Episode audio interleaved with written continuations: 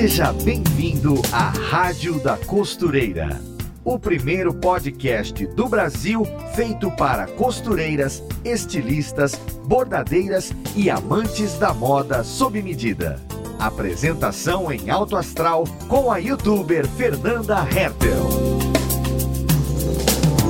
E começamos mais um programa aqui na nossa Rádio da Costureira, o podcast que você sintoniza online para ficar por dentro de todas as novidades sobre corte, costura, modelagem, bordados. E no episódio de hoje vamos falar de organização do ateliê, aquela zona que a gente tanto ama, um monte de coisa espalhada, mas que a gente sabe que deveriam estar organizadas, arrumadinhas e separadas, tanto para conservar essas coisas que a gente ama ter, quanto para facilitar a utilização delas no nosso dia a dia. E para falar disso com a gente, temos duas convidadas no episódio de hoje: costureiras amigas, youtubers queridas demais aqui na nossa rádio, porque já estiveram com a gente em outros episódios. Sejam muito bem-vindas, Bel e Patrícia. Oi, tudo bem? Aqui é a Bel. Oi, oi gente, aqui é a Patrícia. Oi, meninas que estão nos ouvindo, tudo bem? Ai, que legal, que alegria ter vocês aqui com a gente uh, para falar desse assunto de organização de ateliê. Uma pessoa me cobrou lá no canal da Maximus, é, num dos comentários de um podcast que a gente postou lá, falando: ai, gente, fala de organização. Aí, na hora que a, que a pessoa perguntou, eu lembrei de vocês, porque eu sei que vocês são costureiras de tempos e tem um monte de tralha que nem eu, e seria um papo legal aqui com a gente. É, eu imaginei também que esse papo de organização poderia fluir partindo do princípio assim de uma profissional, sabe, de trazer uma convidada dessas personal organize aqui para para nossa rádio, que eu imaginei que também seria um papo legal, uma conversa técnica que nos traria bastante informações. Mas geralmente essas essas profissionais não trabalham com costura. Então eu pensei que seria legal ouvir o, a opinião de quem sofre com a bagunça do ateliê. No caso, vocês duas, que também acho que vocês são bem organizadinhas. Ou tentam, sei lá. Só na foto, né? Só na foto. A gente é organizada na foto, arruma ali, bate uma foto, posta. Mentira. A gente, eu acho que a gente tenta. Esse é um assunto que eu já tive muitas vezes com a Bel, porque em vários momentos a gente teve que sentar e falar: nossa, eu preciso arrumar essa bagunça, senão eu não consigo continuar trabalhando. Então é um assunto uhum. bem recorrente mesmo. E acho que é legal a gente partilhar as nossas experiências com as ouvintes, porque a gente sempre aprende, né? Com a troca, com a conversa e com os erros, né? A gente às vezes organiza um negócio quando vai ver, não tá, tá bonitinho ali na hora da organização, mas quando vai trabalhar. Mas não tá funcional. Fato, não tá funcional isso. É. Aí foi o que eu imaginei. Por mais que a gente trouxesse assim uma profissional super uh, cheia dos conhecimentos de organização, elas organizam casa, escritório, ateliê de costura, quem entende é costureira. Então temos aqui duas costureiras que tem bastante coisa para falar do que que tem e como organiza, né, Bel? É, até porque muita gente não tem um lugar para costurar, um lugar fixo, né? Então, se você deixar tudo bagunçado, a Patrícia, por exemplo, ela posta às vezes no stories como fica a bagunça, um pedaço de tecido por toda a casa, então. Aí não, não começa a dar humilhação, para. E Aqui também, aqui em casa eu tenho um quarto só para isso, mas às vezes está tudo tão bagunçado. O sonhado quartinho, né, de é, costura. Mas se não ah, tiver organizado, você não consegue para frente. Eu, pelo, pelo menos, não consigo partir pro próximo se tiver tudo bagunçado. A não ser que seja uma coisa que eu tenha muito prazo, aí eu consigo, mas normalmente isso me bloqueia bastante.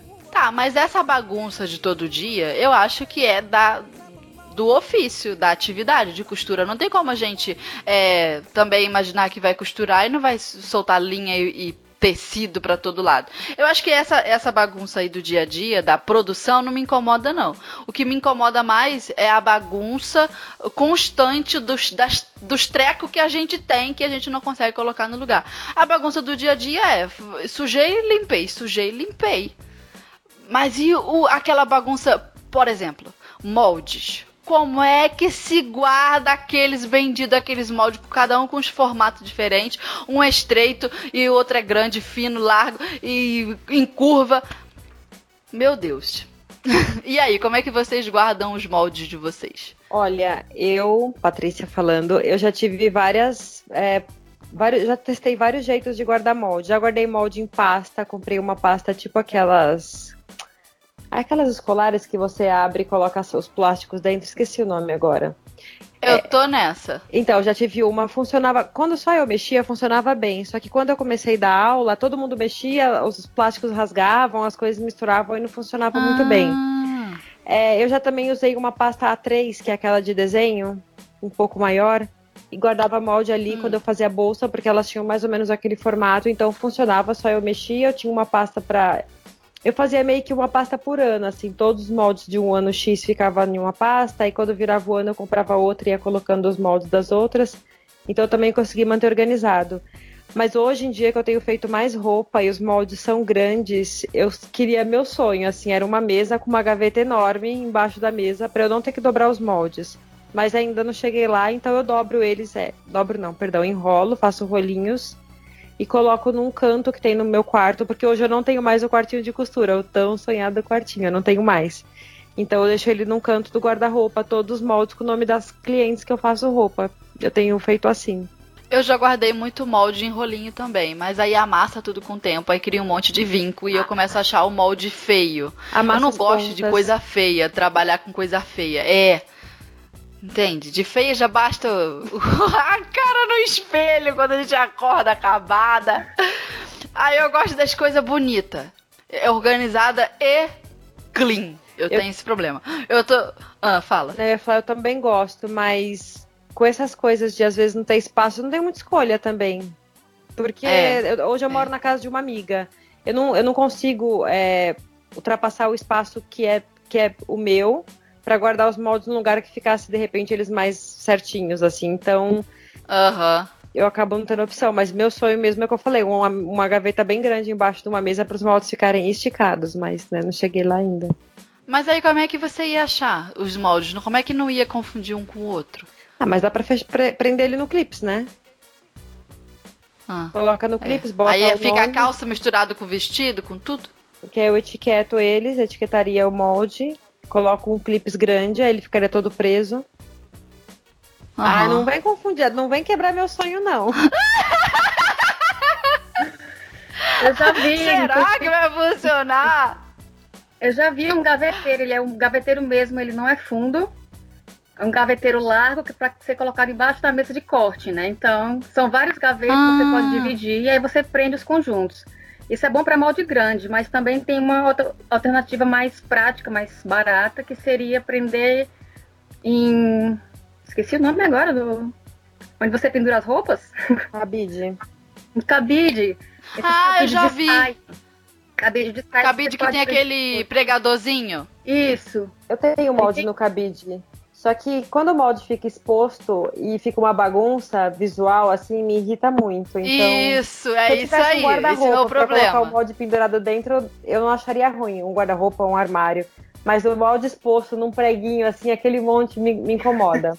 Não, e outra, eu não sei como é que é aí na cidade de vocês, mas aqui é muito úmido. Aí se a gente pendura um negócio de papel, ainda mais o molde, que tem um monte de curvas e tal, eles dá uma umidade no molde e ele enrola, enrosca todo, faz tipo um cachinho e depois que ele seca, que a umidade passa, que também é seco em outro período do ano, parece que o molde virou um pedaço de pau assim, ó, duro na, na parede. Não dá pra guardar exposto, tem que botar em caixa, sei lá. Aí vai, Bel, e você, como você guarda o seu? É, Eu já tentei de várias maneiras também, né? Depende do tamanho do molde. Quando é coisa mais de artesanato, que são moldes menores normalmente, dá pra guardar em pastas. Ou tem também aquelas pastinhas organizadoras que é para guardar documentos. Que hoje em dia eu guardo meus moldes de lingerie, por exemplo, nesses. E mas eu aprendi com a própria Patrícia a colocar nesses saquinhos, tipo ziplockers, que tem um zipzinho em cima Uhum. coloca tudo lá, principalmente quando tem pecinha pequena é ótimo. E ele tem de vários tamanhos, né? Então fica fácil também. É, mas o meu problema de guardar modos grandes é que se eu guardo enrolado, fica um problema depois para desenrolar, se eu quiser usar de novo, né? E se guardar dobrado, fica aqueles vincos que também é muito chato. Então é bem complicado mesmo. Mas eu acho que nesse caso dos, dos contras, né? Porque tem prós e contras. A pessoa tem que escolher o contra que ela consegue aturar, né? Eu tô guardando o meu molde agora dobrado. dentro desses ziplocs também, do tamanho de uma folha 4. Para fazer a dobra, eu peguei uma capa de caderno velha que eu tenho, de capa dura, cortei, arranquei a capa, cortei aquelas partes do do, do da espiral. Isso, a espiral, cortei os furinhos, Aí deixei ele ali parado, porque toda vez que eu vou dobrar o molde, eu uso aquela forma, né, durinha, e dobro o molde com os diferentes formatos em volta para que ele fique do tamanho de um A4. Beleza. Eu não gosto do resultado cheio de dobra, também não curto, mas é um mal que eu consigo aturar mais do que o, o molde enrolado pela umidade aqui do Rio Grande do Sul. Então a pessoa tem que escolher. Aí o que, que eu fiz? Botei nesses saquinhos também com o ziplock em cima e dentro eu coloquei uma, uma como se fosse uma folha de, como é o nome daquilo? Ficha técnica. Uhum. Eu fiz uma ficha técnica em branco com o espaçamento para escrever à mão, é até um espacinho para desenhar o modelo frente e costas, eu coloquei. Aí eu boto ali as informações, as datas, o tipo de costura, enfim. Aí eu coloco, eu coloco na frente da, do saquinho e os moldes ficam atrás. Aí eu separei esses cada saquinho por tema, né? Só calça, só vestido, vestido de festa, moda praia. Eu sei que eu tenho umas nove pastas, mais ou menos, aqui. E por enquanto eu tô levando, tá servindo para mim. Mas foi aquilo que a Patrícia falou. É, é só, sou só eu que mexo. Então não rasga, não, não dá problema e tal. Não sei como é que ficaria com a galera toda se fosse um monte de gente mexendo. Mas por enquanto, uh, tá funcionando para mim. Assim. Ah, e eu ainda botei a, as etiquetas na pasta, na lombada da pasta. Botei para dizer o que que é. Tá bem bonitinho por enquanto. Eu continuo usando esse esquema de eu guardar os moldes no plástico, no saquinho plástico e colocar. Eu, eu ponho também, junto com a ficha técnica, eu ponho um retalho do tecido que eu usei para fazer aquela peça. Porque aí na hora que eu bato o olho uhum. no tecido, eu lembro qual foi a peça e nem preciso ficar lendo ou conferindo os moldes. Então eu ainda uso muito também. Mas uma coisa que você falou sobre as dobras, é... eu também me incomoda um pouco o molde todo dobrado, mas aí eu passo ele no ferro morno e ele tira as marcas faz, facilmente eu consigo é. reutilizar o molde. Agora, no molde grande, quando eu só enrolo ele e aí ele fica um negócio gigante enroladinho, um conezinho, na hora de usar, eu comecei a, a, a dobrar ele ao contrário. Então, eu sempre presto atenção do, do, lado que eu, que eu vou fazer a, o cone, para que quando eu estique, hum. ele não fique virado ao contrário na mesa.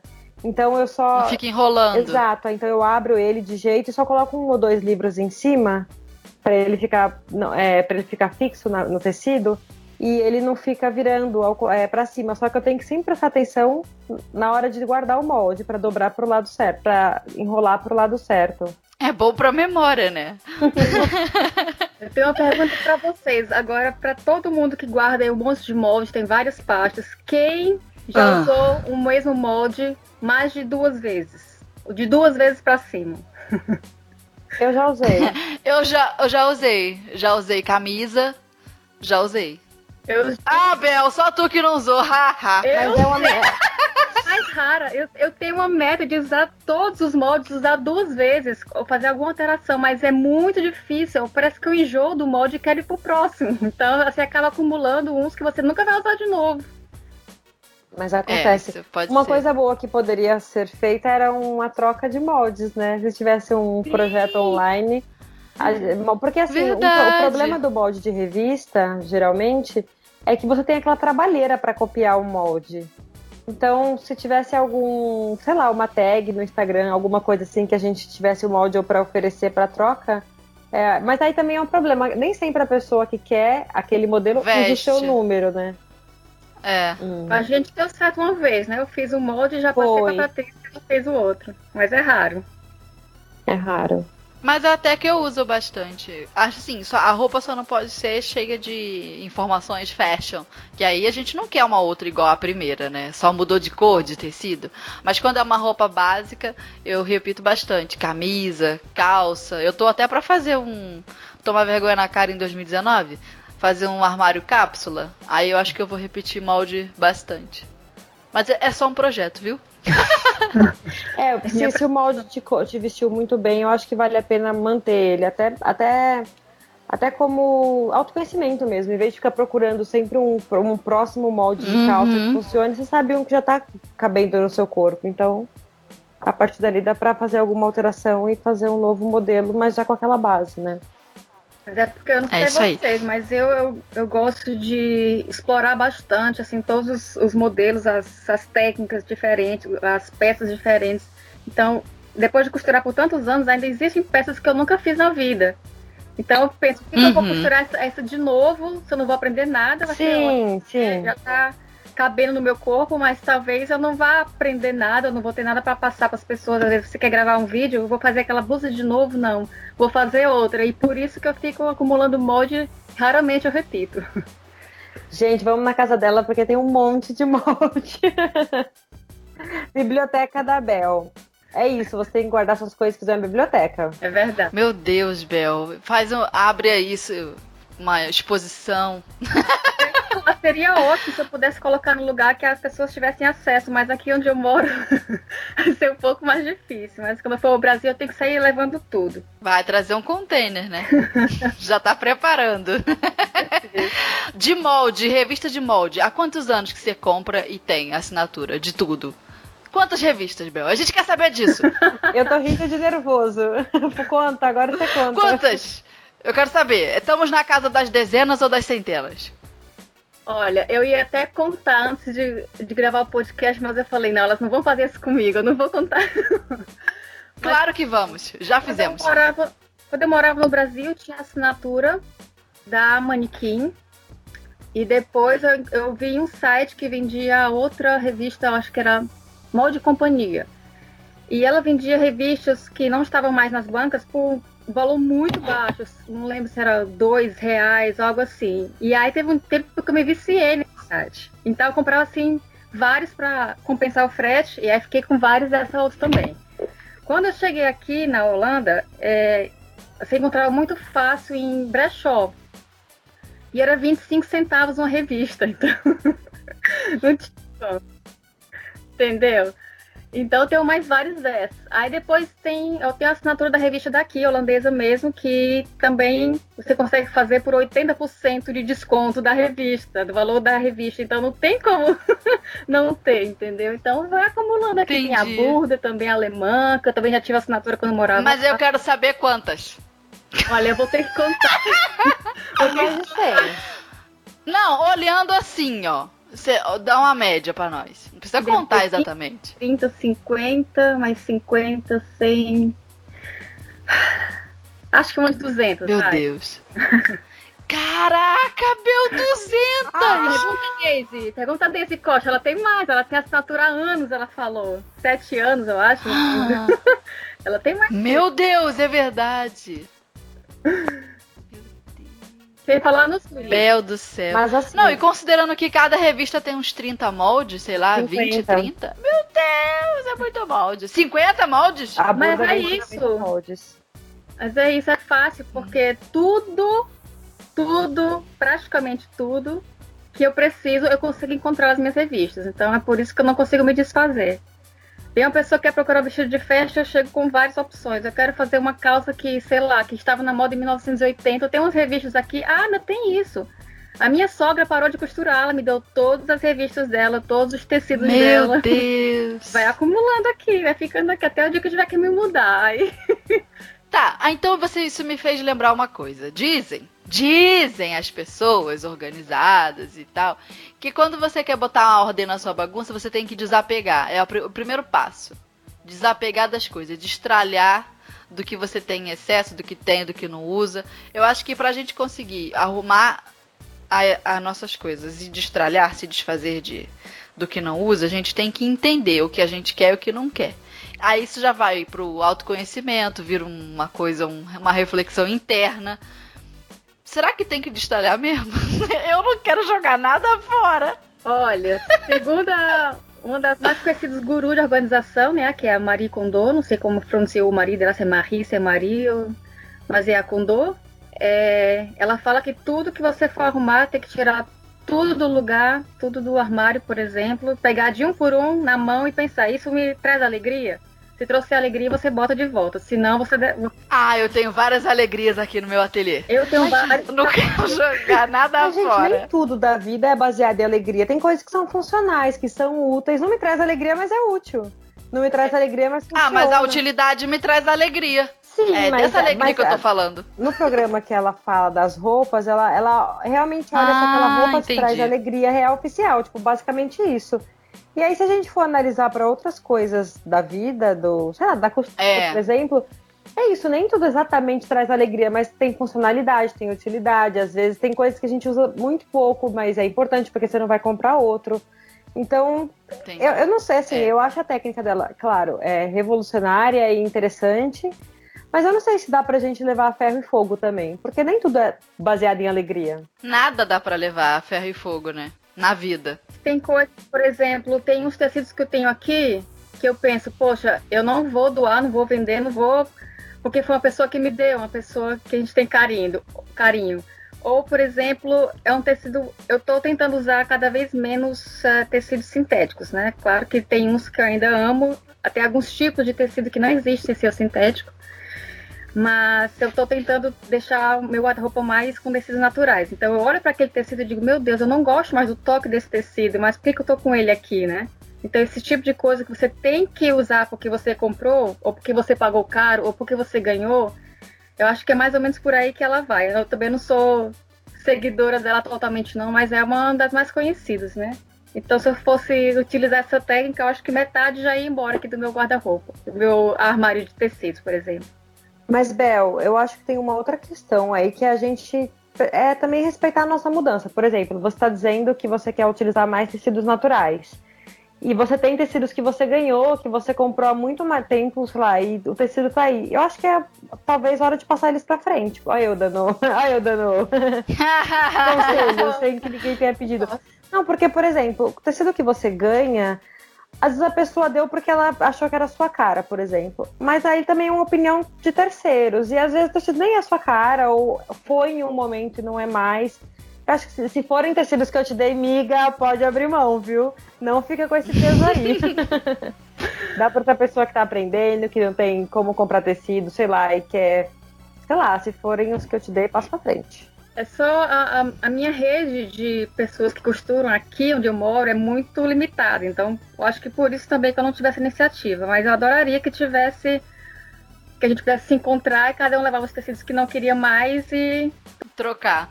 Eu até fiz isso uma vez, tem um vídeo no meu canal. É, eu fui numa troca de tecidos lá na Nova Zelândia. Uma menina que eu conhecia, ela chamou umas colegas dela que costuravam. Cada uma levou uma mala. Eu fiquei bem passada no dia, porque eu levei quatro cortes de tecido e cada uma tinha uma mala.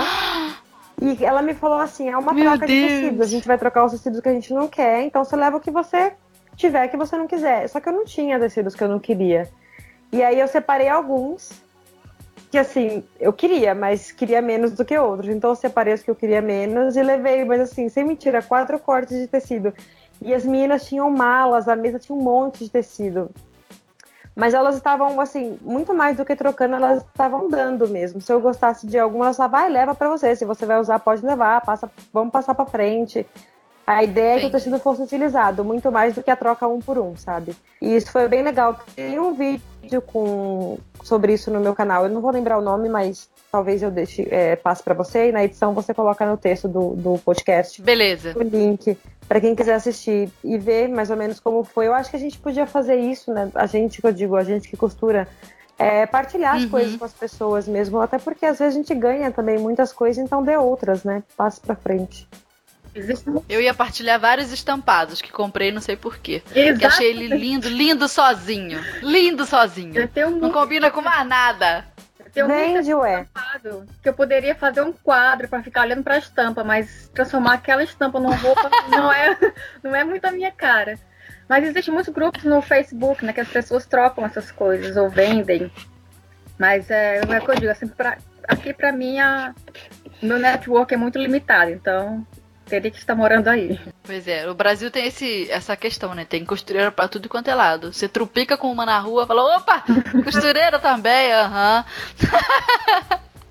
Fernanda, você que é famosa, você podia fazer uma Ah, famosíssima. no Instagram.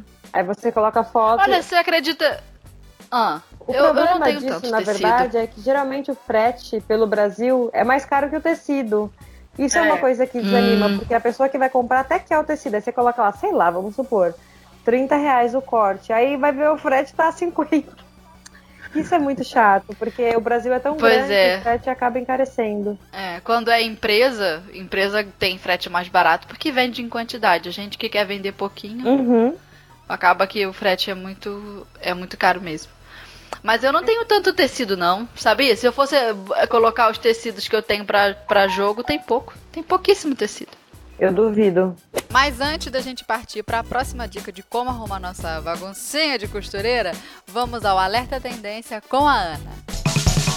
Oi, gente, eu sou Ana Paula Mocelin, jornalista de moda da Maximus Tecidos, e estou aqui para te contar sobre as tendências de moda, tecidos e modelagens que estão fazendo maior sucesso. Você conhece a Pantone? É a principal empresa de cores no mundo e que tem um sistema que é considerado padrão de referência na moda, beleza, decoração e indústria gráfica. Todo ano, a Pantone faz pesquisas para analisar o quadro cultural do momento, observando o comportamento das pessoas, o que mais estamos consumindo, a forma como estamos vivendo, as principais tendências, tudo isso para escolher uma cor que traduza e traga equilíbrio para o cotidiano. Essa cor é eleita como a cor do ano. Lembra do Marsala, do Rosa Quartz, do Azul Serenite? Então, agora chegou a vez do Living Coral. Segundo a Pantone, o tom de coral, que não é nem vibrante e nem suave, mas uma mistura dos dois, será a cor de 2019. O Living Coral é uma cor que, em meio ao avanço da tecnologia e à presença constante das mídias sociais nas nossas vidas, simboliza a busca por alegria e otimismo, nos encorajando a ter atitudes espontâneas. Lá no site da Maximus Tecidos tem opções lindíssimas em tons de coral para você garantir o seu look de 2019. Fica a dica. Beijo! Depois dos moldes, o que, que vocês têm mais dificuldade de organizar? Eu tenho dificuldade de organizar as coisas pequenas, as miudezas. De costura, um monte de coisinha pequenininha, agulha. Agulha junto com agulha. Aí você pensa, assim, ah, vou botar alfinete. Alfinete parece com agulha, são primos. Aí bota lá. Agulha e alfinete. Daqui a pouco vem tesourinha. Tesourinha também, corte, blá, blá, e tá. Aí você vai botando um monte de coisa. Aí de repente do nada aparece algo que combina com aquilo ali, tá na, estaria naquela classificação para poder guardar junto, mas ele também combina de guardar em outro canto com uma outra classificação. Ah, eu não sei onde que eu enfio o treco, eu não sei onde é que eu boto, se ele combina com uma coisa, combina com a outra. Eu tô olhando aqui pra minha estante no, no ateliê, aí eu tenho assim, ó. É que eu faço muitas coisas também, tudo misturado. Não é só costura que a costureira faz. Costureira faz um monte de coisa. Aí tem aqui bordado, tem coisas de ponto cruz. Aí, ó, quando é muito específico, bordado livre, né, que usa linha de meada. Eu tenho aqui um potinho só com linha de meada, uma caixa. Um potinho, uma caixa, tem 200 linhas ali. Aí tá, as meadas estão ali. A mesma agulha que eu uso pra bordar é, bordado livre é a de mão que eu uso pra fazer um ponto. Aí onde que eu guardo a agulha? Que, ah, que raiva que me dá. É, eu também tenho algumas coisas de tinta, tinta pra tecido. ah, mais o que? Papelaria, não sei onde que eu guardo as coisas de papelaria da costureira, porque a gente também tem essa área. Lápis, caneta, canetinha, é, piloto, é, borracha. hum, essas coisas todas. E as réguas de modelagem? Deus me livre. Onde é que eu... Olha, eu vou dizer pra vocês, as minhas réguas de modelagem estão guardadas numa lixeira. numa lixeira! Isso mesmo que você aí, ouvinte, costureiro, está achando que eu sou chique? Tá achando que eu sou chique? Elas não empenam? Elas não ficam um pouco. Teve uma que eu coloquei, eu não. As de madeiras empenaram. É. Ainda mais porque aqui é úmido. Eu tô pra trocar, mas onde eu vou pendurar? Eu vou botar onde? Aí tem gente que bota naquele. Como é o nome aquele quadro que tem um monte de furinho? Esse treco aí. Ah, mas eu acho que fica feio, fica uma favelada só. Uma coisa esquisita. Eu não gosto, não. Lindo. Agora, quando você não consegue organizar realmente. Mas tem umas pessoas É. ateliês muito lindos com pegboard. Mas tem que estar organizado. Isso aí é foto de Pinterest, não se iluda, Bel. Não, tenho. Vou citar uma. Deixa eu lembrar do nome dela. Ai, espera lá que eu vou lembrar do Não, eu sei que dá pra Dá pra Não, ter mas ele eu tô bonito. falando de régua. Régua é difícil, régua de modelagem nesse quadro. Cada uma tem um formato. Eu tenho várias. É, mas fica tudo uma zona. Olha, eu tenho que dizer que uma vez eu comprei uma régua e eu acho que tava no, no verão aqui, tava incidindo sol. Depois, com o tempo, eu fui notar que ela não tava mais tão precisa. E eu olhei que ela tinha. Acho que ela tinha. Como diz, meu Deus? Tinha Encolhido. encolhido por causa do sol. Eu tive que comprar uma régua nova porque ela encolheu de estar exposta ao sol. Que coisa. Será que no Caramba. inverno ela ia voltar? Pois Será é. que ela material era voltaria? ruim assim? Era, era aquelas de um euro. Ah, A, a, régua, a régua é muito boa, assim, o modelo dela, ela é muito boa, mas é feita com má qualidade, talvez. Ou talvez acho que até de boa qualidade, estando é, sob o raio do sol direto assim mesmo, que a gente às vezes não nota, né? Mas com o tempo, quando eu fui ver, os centímetros dela estavam É. menores do que era pra ser. Então, tipo, Que interessante. pois é. as, as minhas réguas ficam numa. Eu amarro elas numa cordinha e ponho dentro do guarda-roupa pendurada num gancho.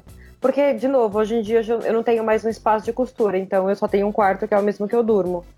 E elas ficam numa parte do guarda-roupa. Porém, a que eu mais uso, ela não tem furo pra eu pendurar, então ela fica andando pela casa. Assim, eu coloco ela numa superfície plana, e aí tem dois lugares que eu sempre deixo. Então, se não tá em um, eu saio procurando no outro, porque eu não gosto que ela fique de pé.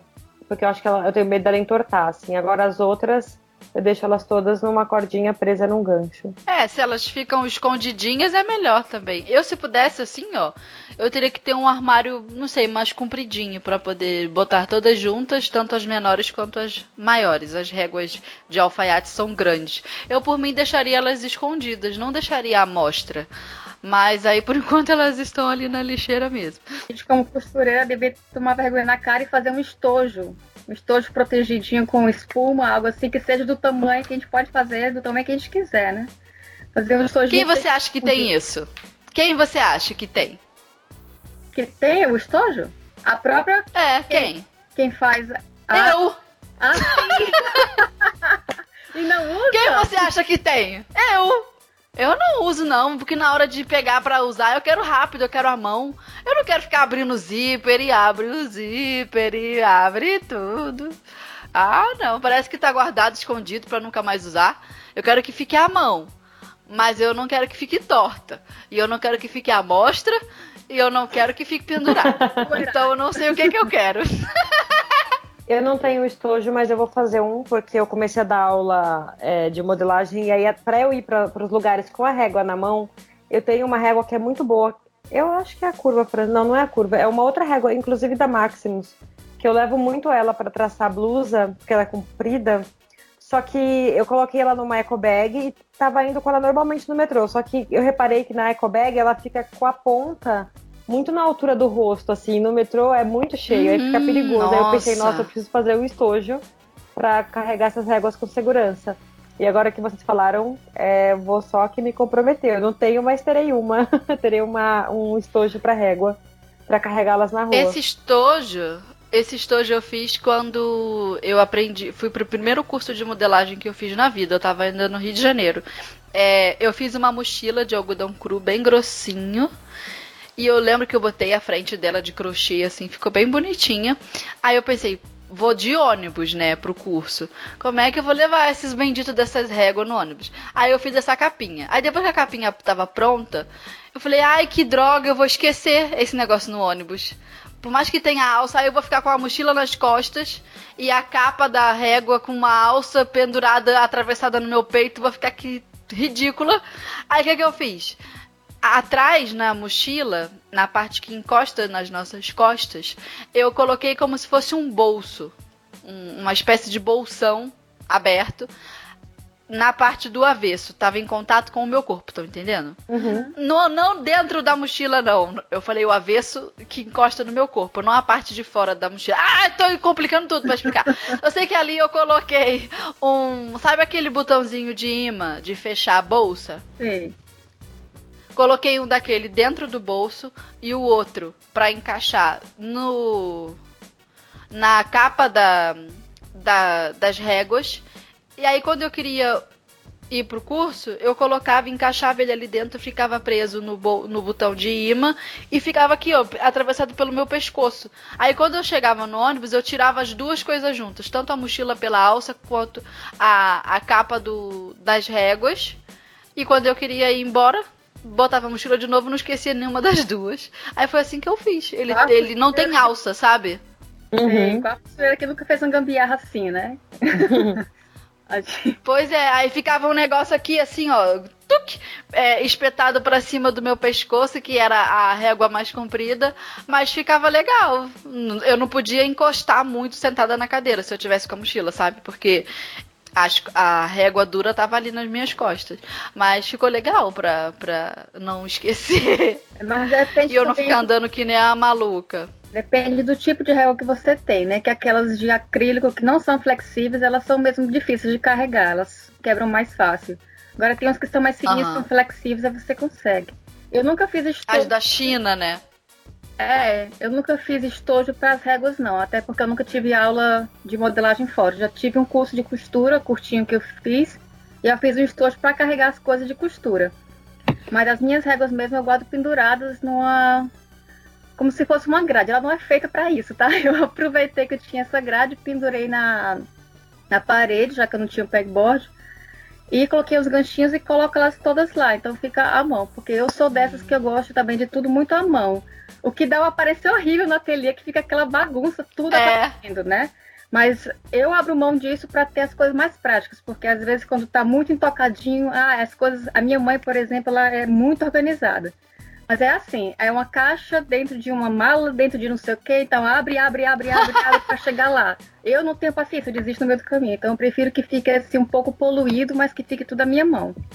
Aí vai de cada uma, né? Cada pessoa consegue organizar mas, de uma é. maneira. Mas, Bel, seu ateliê é maravilhoso. Eu queria ficar aí dentro. Tem tudo aí. Porque você já entra no clima, né? Você, Sim. quando tá tudo exposto, você já chega entrando no clima. Você tá vendo aqui que veio, né, o ateliê. E tem tudo lá. É maravilhoso o espaço dela. Eu queria. Vou passar férias e vou pra, pra Holanda costurar com ela. Opa. Foram anos é, catando coisa aqui, coisa ali, ganhando de alguém. E o que eu acho que eu já contei uma vez aqui, ou se foi com a Patrícia, que às vezes que as pessoas falecem e, e, e tem todas as coisas de costura junto de alguém e as pessoas vendem nesses sites de segunda mão.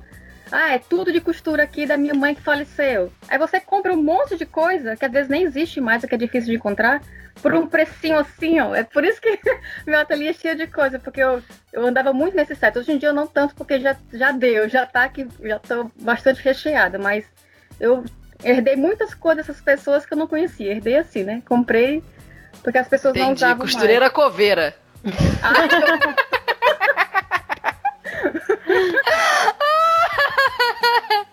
vou começar a torcer pra umas costureiras aí, dar umas falecidas, pra ver o que, é que eu pego delas. Costureira coveira é Assim, uns, uns livros antigos, né? Mas tem coisa muito interessante, até coisas às vezes que eu não sabia o que era. Eu tinha que olhar na internet para saber o que era. E alguém, né, as benditas bloggers que alguma vez colocaram, ah, tem isso aqui da, da, do século sei lá qual que se usava isso, então é muito legal também fazer parte do, dessa história. Pegar um pouco da história. É.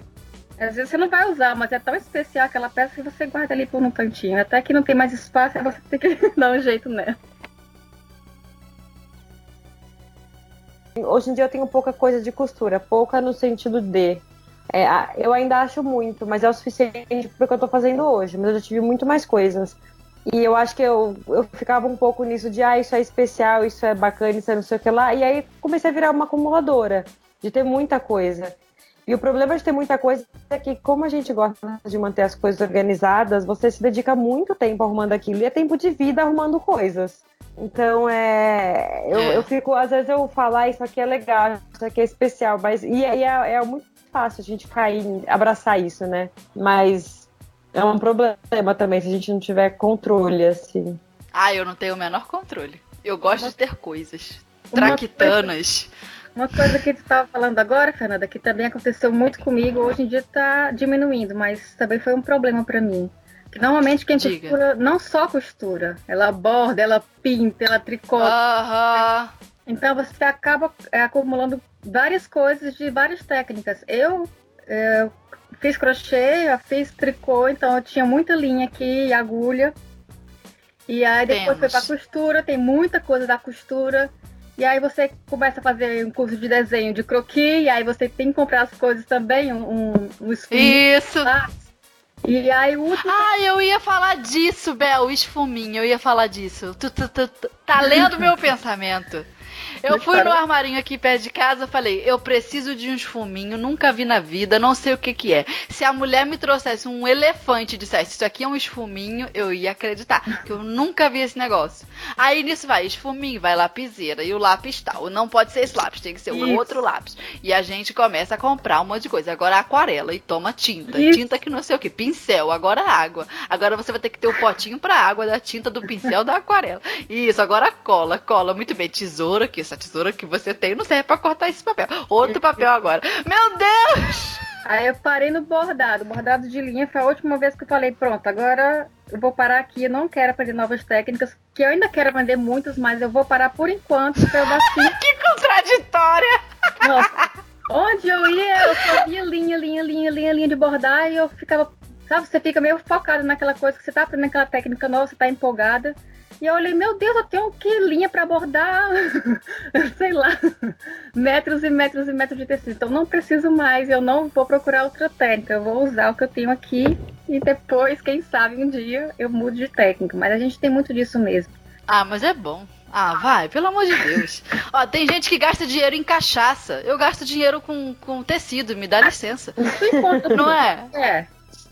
O problema é que a gente não consegue mais encontrar aquilo que a gente está procurando, porque já tem tanta coisa. Por exemplo, se eu não colocar etiqueta em todas as minhas gavetas, todas as minhas caixinhas, eu fico maluca, porque até eu abrir cada gaveta e abrir a caixa que está dentro da gaveta, até eu chegar onde eu quero, às vezes eu desisto, eu digo, ah, eu não tenho tal coisa. Você vai e compra de novo aquela mesma coisa que você tinha, você já tinha esquecido.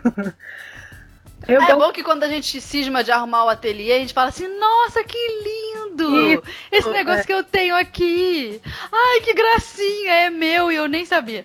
Isso, e vai ter É mais assim. ideia de modelo, é muito engraçado, acontece muito comigo. Eu gosto muito de mudar os- as coisas de lugar, porque faz essa conexão, exatamente isso como eu falei da te- técnica com o Mari, como ela chama, de pegar mesmo no tecido, né? na- naquela, no produto, na coisa que você tem, e olhar, e aí você tem aquela ideia. Só que acontece que quando eu pego em todos os tecidos de uma vez, eu tenho 300 ideias, aí eu tenho que guardar 299 para poder fazer uma, então continuo com as outras lá esperando. Olha, eu me irrito bastante de comprar um material que eu já tinha, assim, de. é, sei lá, preciso tal coisa. Aí você compra, dá duas semanas, você vai arrumar uma outra coisa que não tem nada a ver. Aham. E você encontra aquele material. Nossa, eu me irrito bastante quando isso acontece. Eu, eu- eu realmente me sinto jogando dinheiro no lixo. Mesmo sabendo que o negócio vai ser utilizado em algum momento, porque não precisava, né? Então, É. eu acho que esse lance da gente. É importante, eu acho, manter o ateliê organizado, mas talvez uma organização não tão dura, porque de forma que se, Uhum. se o negócio tá tão arrumado e você não consegue mexer naquilo nunca, a gente acaba esquecendo das coisas que a gente tem. Então é legal estar sempre em É. contato, assim. Como eu falei, hoje eu não tenho tanta coisa, então as minhas miudezas, que eu também tenho problemas com isso, Fernanda. As coisas miúdas, eu coloco elas todas dentro de uma caixa grande, uma caixa de bota, sabe? Tipo, caixa de sapato e a de bota é maior. Eu, Sei. numa caixa de bota eu tenho aqueles organizadores pequenininhos, exatamente, mais ou menos os que você deve guardar miçanga, aquelas miudezinhas.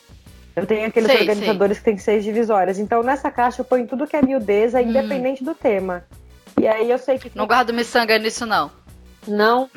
Então quando eu Minhas miçangas têm meio quilo. tem muito, né? Tem isso, não.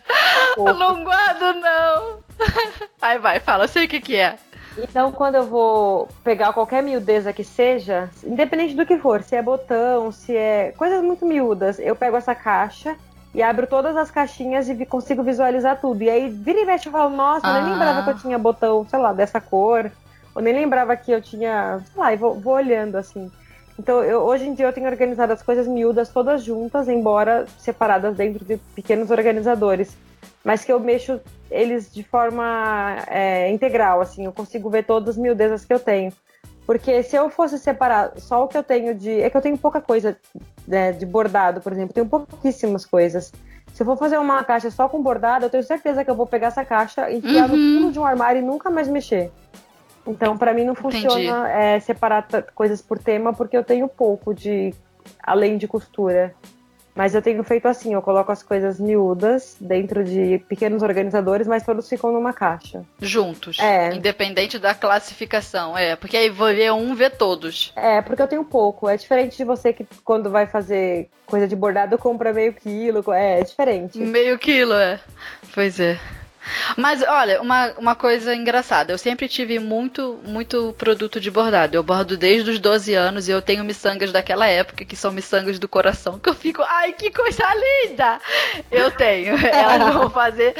Elas fizeram 18 anos, essas miçangas. Nossa. Eu tenho. Eu tenho uma caixinha que eu usava. Olha, eu tenho muitas coisas é, antigas, porque tudo meu conserva e guarda, eu não quebro as coisas. Tem gente que tem celular, troca três vezes por ano, que já quebrou um monte de vezes a tela do celular. Eu não sou essa pessoa, eu não quebro nada. No máximo um copo na cozinha. Mas as minhas coisas, eletrônico, ele, ele, ele fica. Como é que é o nome da palavra?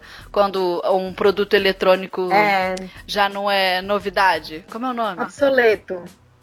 Obsoleto essa palavra aí. O bicho fica arcaico, mas tá funcionando. Entendeu? A tecnologia já não existe mais. Já passou pra outra. As minhas coisas são assim. Eu lembro que eu tenho uma caixinha de carimbo de médico antiga de ferro que eu usava pra guardar as minhas agulhas aos 12 anos. E eu Caramba. peguei essa caixinha essa semana, porque eu uso essa caixinha. Eu tenho essa caixinha enferrujada, bom. sabe, velhinha, mas eu tenho. E eu não tenho mais, porque eu já me mudei tanto que as coisas vão se perdendo no tempo também.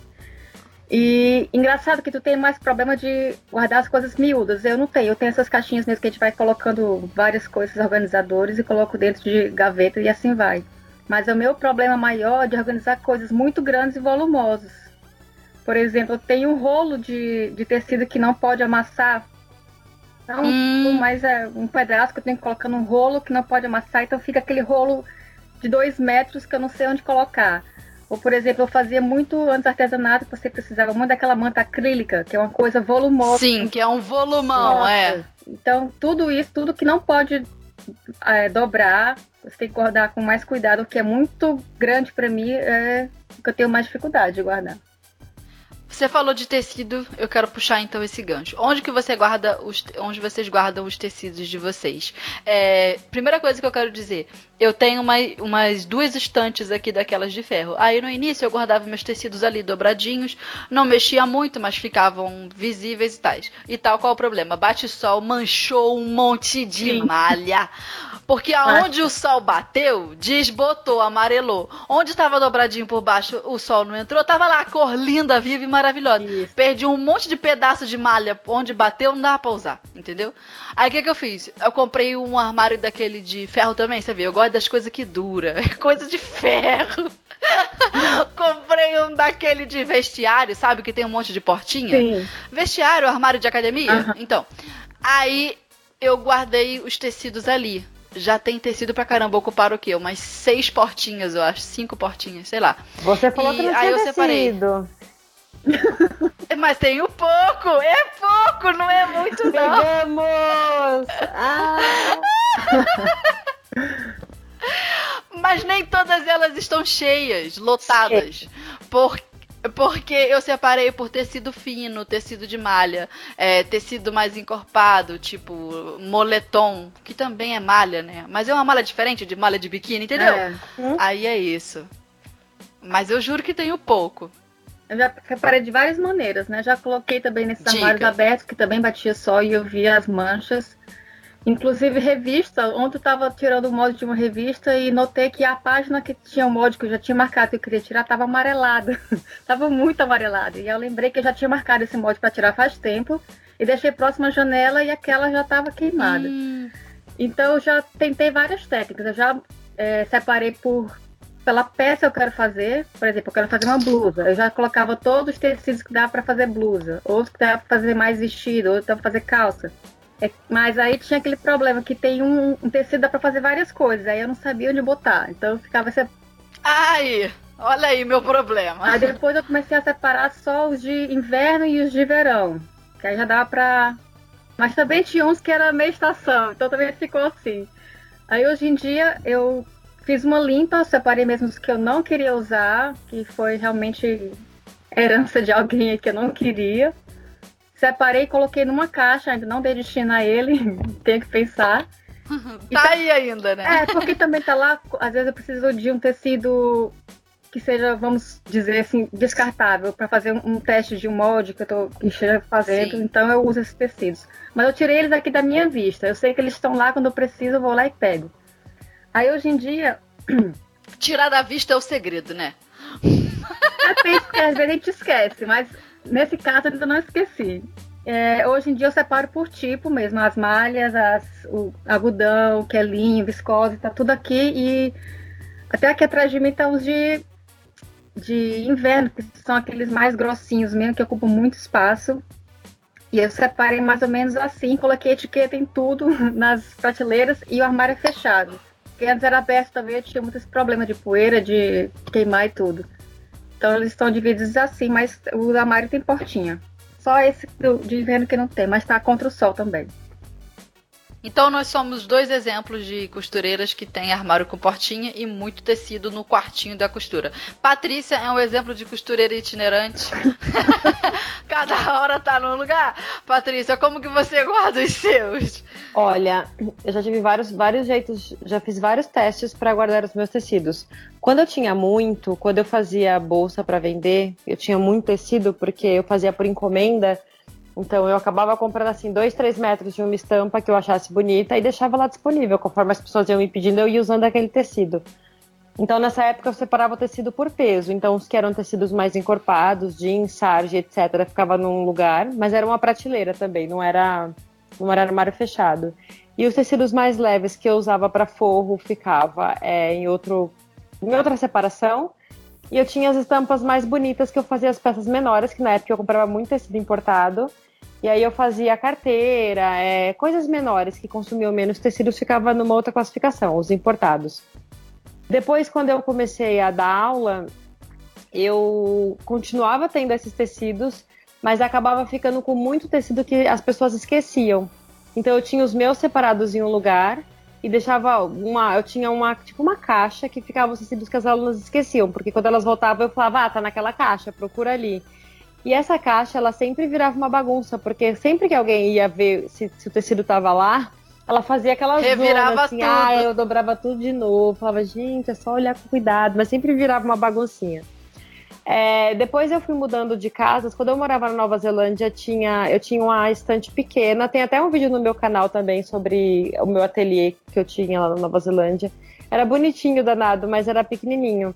Os tecidos ficavam abertos, só que não pegava sol, mas ficavam assim a fácil, de fácil visualização. Aí quando eu fui para a Alemanha, eu não tinha quase espaço para guardar. Ai, ali foi um caos, porque a casa era realmente muito pequena e ficava junto com as minhas roupas. E, mas eu, na, na, nisso eu mudei, eu deixei meus tecidos todos para trás. Eu doei quase tudo que eu tinha da Nova Zelândia. Então, Nossa, eu, que desapegada. É, assim, parece que é fácil, mas não foi uma decisão tão fácil desapegar de tudo, porque não foi, né? Entre, entre você falar preciso me mudar e você se mudar de fato é um processo de duas, três semanas de sofrimento, de ah, eu quero levar pelo menos esse. E aí eu separei coisas que. Você trouxe alguns? Então, quando eu fui para Nova Zelândia, eu não levei quase nada. Eu levei, assim, sei lá, vamos supor, sem. Eu acho que eu levei tipo um quinto dos tecidos que eu tinha. Se eu tinha 50 cortes, eu levei 5, 10. Eu levei bem poucos. E na época eu havia comprado um rolo de seda numa promoção super barata. E, eu, hum. e, a minha hum. prioridade era levar aquele rolo de seda, porque eu sabia que eu nunca mais ia encontrar aquilo na vida. E esse rolo eu tenho ele até hoje. É, ele já mudou pra. Não, não virou roupa, não? Virou, mas é um rolo, né? É um rolo de 90 ah, tá. de altura, então ali deve ter uns. Tinha 50 metros, deve ter uns 40 ainda. Tem bastante tecido ali. E é Que cor? É branco, é cru.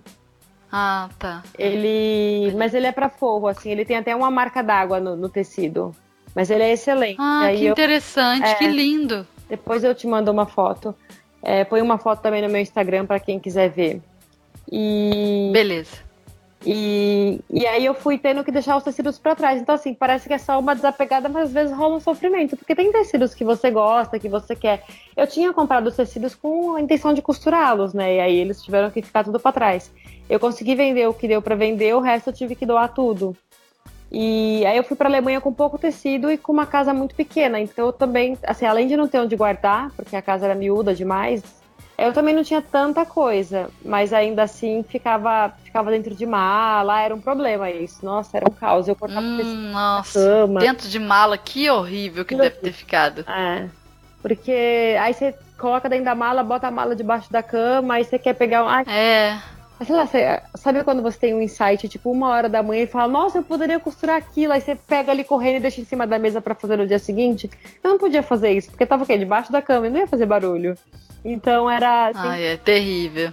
Era sempre um problema. Só que na Alemanha, eu lá as coisas tinham um preço muito bom, eu comecei a comprar tecido novamente. E aí, quando eu mudei pra Holanda, eu já tinha muito tecido. E aí foi quando eu fiz. Que coisa boa!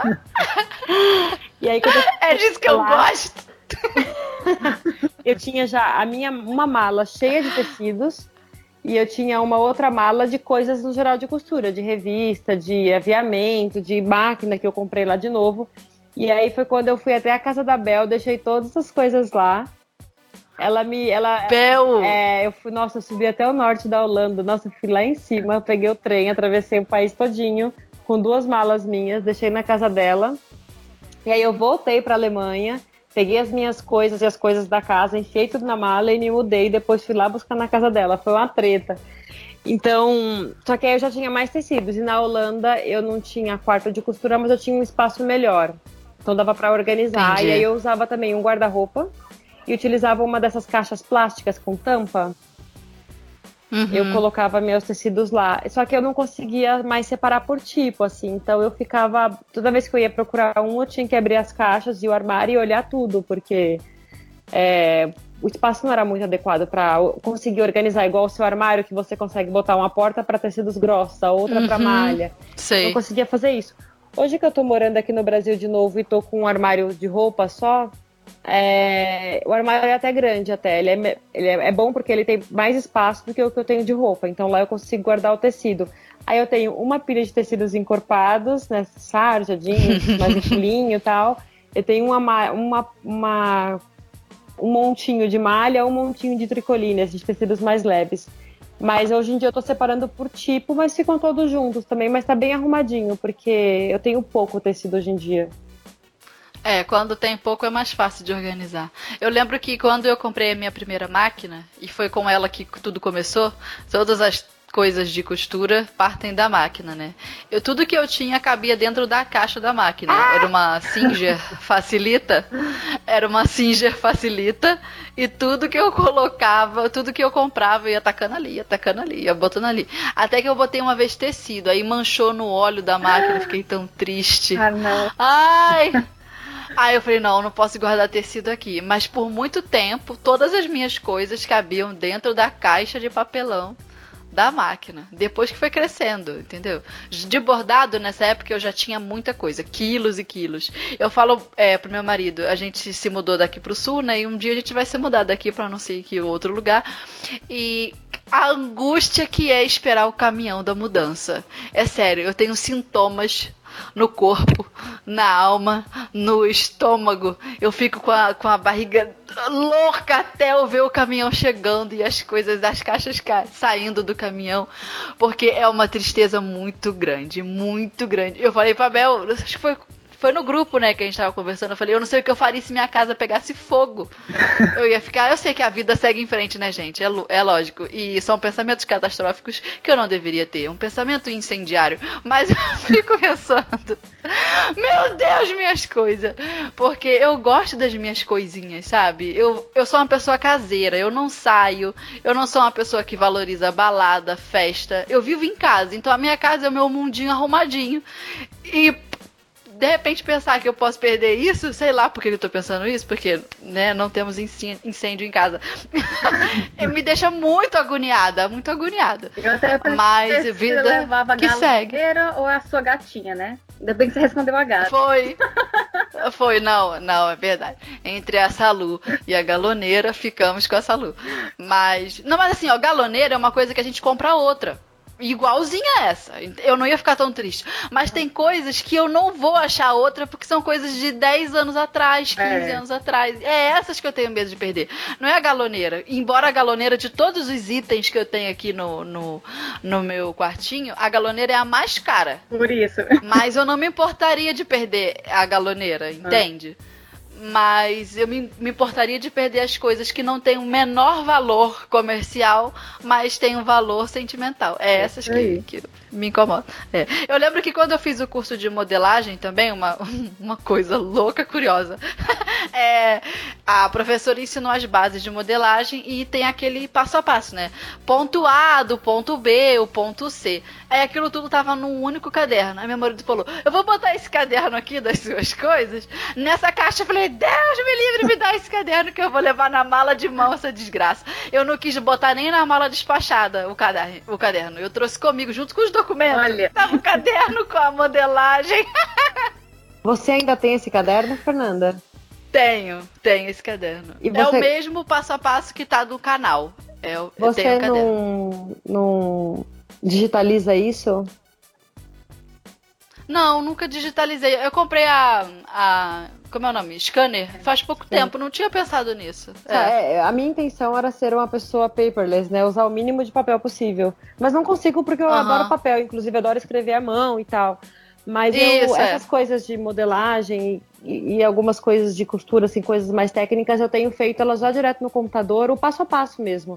Ah, da gola, como fazer essa gola? Eu vou fazendo no computador porque eu faço as coisas no papel e eu perco. Então, é, quando você contou do caderno, eu fui ficando apavorada que eu falei, ah, se esse caderno sumir, ela vai ter um Vai perder! Mas o que me deixa tranquila é que o passo a, o passo, a passo tá todo no vídeo é, do canal. Pelo menos, é, está digitalizado. É. De algum jeito está digitalizado. É, sim, em áudio e sim. vídeo e imagem, enfim. É, mas eu lembro disso, que eu trouxe o caderno bem apegada na mala de mão. Falando em guardar tecido, eu acho que guardar tecido não é nenhum problema maior. Pra mim, é o que sobra, os retalhos. Que é que você... Ai, não! Como vocês dividem isso? Eu já dividi várias Ela tomou no pior ponto. É, eu já... porque você quer se desfazer, mas de, de alguma forma você tem que organizar para você lembrar, você conseguir pegar depois. Eu separo hoje em dia entre malha com elastano e sem elastano, mas eu já também já separei de vários várias formas. Mas você utiliza, é, Bel, os seus, as sobras, os retalhos? Raramente, infelizmente. Eu queria usar mais, mas às vezes é quando eu preciso fazer alguma coisa. É porque eu não faço muito, por exemplo, quem faz patchwork é maravilhoso, quem faz coisas pequenininhas é maravilhoso. Eu não faço tanto, nesse momento não estou fazendo tanto, então para mim tá difícil de reutilizar. Então muitas vezes eu eu deixo para lá e, e coloco na reciclagem. Mas eu tenho muito é. ainda. Porque eu já doei muito tecido para outras pessoas que fazem coisas pequenas que, no caso, eu acabo não fazendo nunca. E hoje em dia, eu, eu queria muito ser a pessoa que sabe que vai fazer um projeto, compra o tecido exatamente naquele volume. Então, ah, vou fazer uma blusa, vou comprar 70 centímetros. Mentira, eu compro no mínimo um metro e se eu gosto de tecido, eu compro dois. E se eu gosto muito e quero fazer alguma coisa que eu sei que vai consumir tecido, eu compro três. Então, aquele uhum, último somos vestido, assim. O último vestido que eu fiz com a estampa dos monges, eu comprei 3 metros do tecido e eu usei ele todinho. Então, se eu tivesse comprado menos, não teria consumido, ou não teria feito o vestido porque o tecido não seria suficiente. Então, eu sempre acabo comprando bastante. E às vezes ficam umas sobras que eu. Por exemplo, um tecido muito fino e muito leve, nem sempre quem faz patchwork vai usar. Isso é um problema. É. Então, é, eu, eu tenho guardado com a esperança de usá-los assim em pequenos forros, em forros para bolso. Em... Às vezes eu faço um presente para alguém, faço uma necessária, eu uso um tecido para roupa mesmo, porque a estampa é bonita e dou uma reforçada nele com faço uma espécie de uma dublagem com outro tecido para utilizar esses pequenos, porque eu acabo também não fazendo coisas muito miúdas para que eu possa dar uma utilização.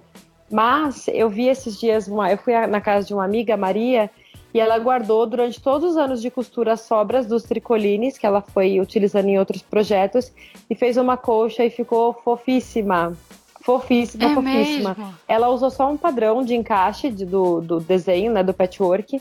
E ela foi, ela e ela só comprou um tecido branco para complementar todos os outros que ela tinha colorido. Então a coxa é teoricamente branco com colorido, né, que são os quadrados. E ela fez e ficou super legal. Só que ela falou que foram anos guardando as sobras. Eu sinto falta na, nos meus retalhos, é que eles não são. Não é a maioria de tricoline, entendeu? Ele é muito, muito, muito misturado. Então, para fazer uma coisa juntando os tecidos em uma peça só, é muito mais difícil. Tem tecido transparente, tem tecido pesado, tem tecido com elastano, então fica mais difícil. Se assim fosse todo de tricoline, ah, você consegue fazer muita coisa, mas não com os meus. Uhum.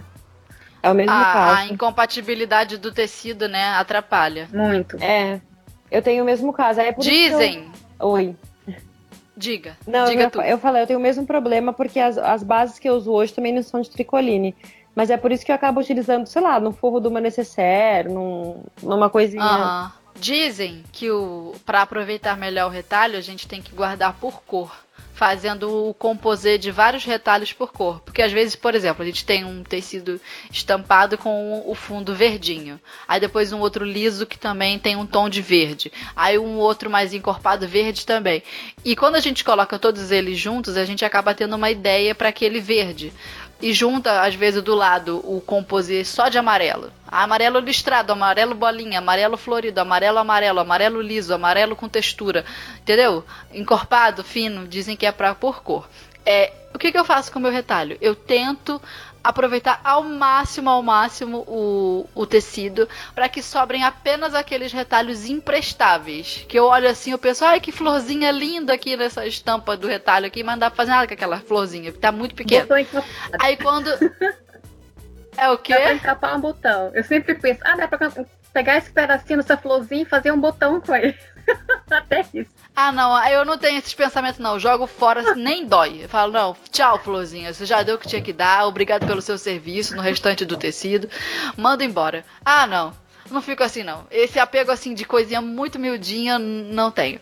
Não, eu digo, hoje em dia eu tenho muito, muito pouco. Só tenho três caixinhas de mais ou menos 30 por 30 por 30 né, profundidade, É, pequeno. São essas três caixinhas de retalho. Ainda bem que eu tô conseguindo usar mesmo o máximo de tecido.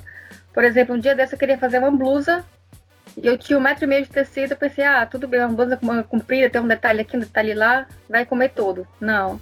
Aí sobraram talvez 40 centímetros. Tinha, tinha uma sobra boa. Nossa, dava, bastante. É, tinha uma sobra boa que dava para fazer um vestido ao invés da blusa. Aí eu fiz o vestido porque eu não queria ficar com mais aquele retalho.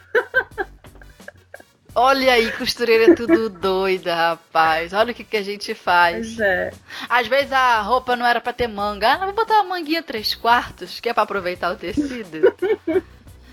Bem assim que a gente faz. Acontece. Agora, partindo do, dos tecidos, como é que vocês guardam os rolos de linha? Para mim é uma coisa terrível de guardar, porque eu começo a empilhar um por cima do outro, aí os bichos caem pra frente. É, eu não tenho muita linha. As minhas linhas e os fios de overlock todos juntos estão ocupando só uma portinha desse meu armário de ferro que eu falei para vocês. Então é realmente pouco. Só que agora eu tenho a galoneira e a, gal a galoneira multiplica a quantidade de fios que a gente tem que ter. O que, que eu faço? Às vezes eu sou muito mão de vaca e eu costuro passando de uma máquina para outra, cortando a linha e colocando de novo, para não ter que às vezes ir à rua comprar. Porque se eu fosse, ó, calcular a necessidade de fios e, e, linhas das máquinas que eu tenho, que é uma overlock, uma galoneira, uma reta, seriam dois fios, três fios, três fios eu preciso da mesma cor, cor igual. E um, dois, três, quatro. Quatro rolos de linha. Já são sete trambolhos para guardar. E eles duram muito, né? Duram muito. É, não, não vai acabar nunca esse negócio. E é uma cor que às vezes eu não consigo usar em outra. Sabe? Quando o branco é muito próximo do bege do tecido, às vezes eu falo, ah, vou botar branco mesmo. É. Alguma coisa interna, né? Que vai ficar escondido. Mas. Ai, é muito rolo, muita linha. Como é que vocês guardam os de vocês? É, eu coloco os, os, grandes em uma caixa, uma caixa não, uma gaveta. Teoricamente era para eles ficarem em pezinhos, daria, mas a gaveta é um pouquinho mais menos fundo do que precisaria, então coloco eles deitadinhos. Com os grandes, com os, os, os cones, né? Os carretéis eu coloco em um gaveteirinho pequeno de madeira que eu tenho. Então eu separo por cor e aí tem essas gavetinhas pequenas. Já as bobinas, ou tipo fio lastex, essas coisas que são mais especiais, fio de, de nylon, essas coisas, eu coloco em uma caixinha separada também, só com as bobinas. Mas como eu tenho duas máquinas que usam bobinas diferentes, então já tem que, já é mais coisa, é isso que eu digo. Tudo que a gente vai aumentando vai multiplicando proporcionalmente. Quanto mais máquinas você tiver, mais coisa você vai ter daquelas máquinas. Quanto mais técnica você fizer, mais coisa você vai ter. Então, isso vai aumentando muito. Olha, eu tô ouvindo vocês sofrendo com muita coisa e pensando, gente, será que um dia eu vou voltar a ser assim com muita coisa e ficar sofrendo? É... Nós estamos de portas abertas aqui para você voltar pro nosso clube. Acho que tem um monte de coisa que a gente quer sofrer com companhia. Mas é, dentro do guarda-roupa que eu uso hoje, que eu, que eu falei que é maior do que o que eu preciso, ele tem um gaveteiro lá com quatro ou cinco gavetas. E aí eu consegui organizar cada gaveta com uma coisa.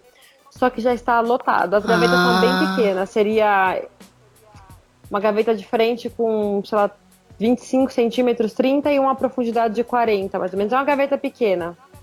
Então, Sim. a primeira gaveta eu coloco coisas de tecnologia, que, se, que são é, minha câmera, minhas lentes, microfone, meu, meus HDs e tal, só fica ali.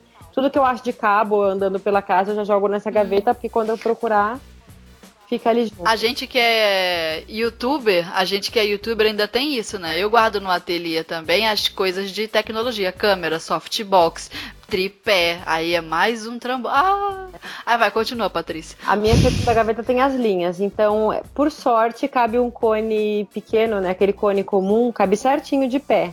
Aí eu coloco os cones ah. e no fundo eu coloco aqueles pequenininhos, as, as linhas miúdas. Eu coloco eles todas no saquinho, então todas, as cores estão misturadas, mas elas ficam lá. A terceira gaveta tem entretelas, porque eu tenho muito entretela. Muito assim, pro meu, pro meu, pra minha necessidade, eu acho que eu tenho o suficiente. Então, entretela de malha que eu uso bastante, eu tenho branca, preta e bege. Aí eu tenho elas todas dobradas. Aí eu tenho entretela de tecido. Às vezes eu acho uma entretela interessante e compro um pedaço. Aí eu tenho bastante entretela lá também. Uma gaveta. A gaveta é pequena, uhum. mas tá cheia. E nessa gaveta. Eu também tenho uma portinha só de entretela. E nessa gaveta de entretela também estão ombreiras e um suporte que existe para colocar na, na cabeça da manga de terno tem lá também. E aí na última gaveta ficam. Ai, o que que eram? É uma outra gaveta com coisa de costura. É que já tem há um mês que eu não volto para casa. eu já não lembro o que tem lá. Mentira, tem duas semanas. Mas eu tenho uma terceira gaveta que eu guardo uma outra coisa de costura que fica tudo junto também. Daqui a pouco eu lembro que eu fiquei passeando pelo guarda-roupa aqui na minha memória e tava lembrando o que tinha em cada uma. Mas a última gaveta. E as bobinas da máquina? Eu tenho. Ficam na máquina? Não, eu tenho uma. Eu tenho duas caixas pequenas que eu coloco todos os itens de miudezas de costura que eu faço à mão. Assim, a mão que eu digo que eu trabalho sempre.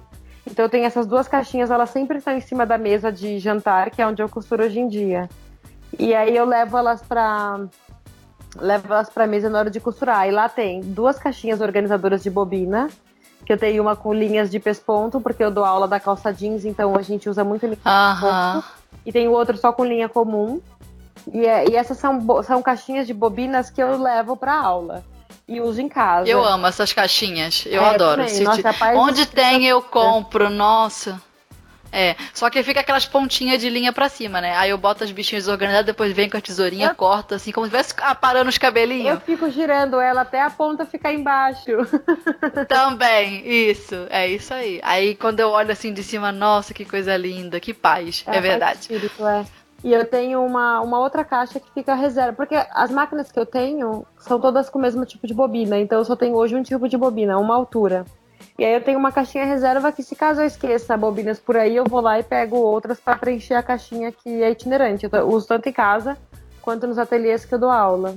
Eu também deixo as bobinas assim que eu sei das cores que eu uso mais: preto, branco, bege, vermelho. Eu coloco daquela gavetinha da máquina mesmo ali do lado, porque eu sei que eu uso mais. E a minha reta industrial tem um espacinho para botar um monte de bobininha ali perto de onde ficam as chaves de fenda. Ali também dá para botar umas bobinas organizadas igual a caixinha, né?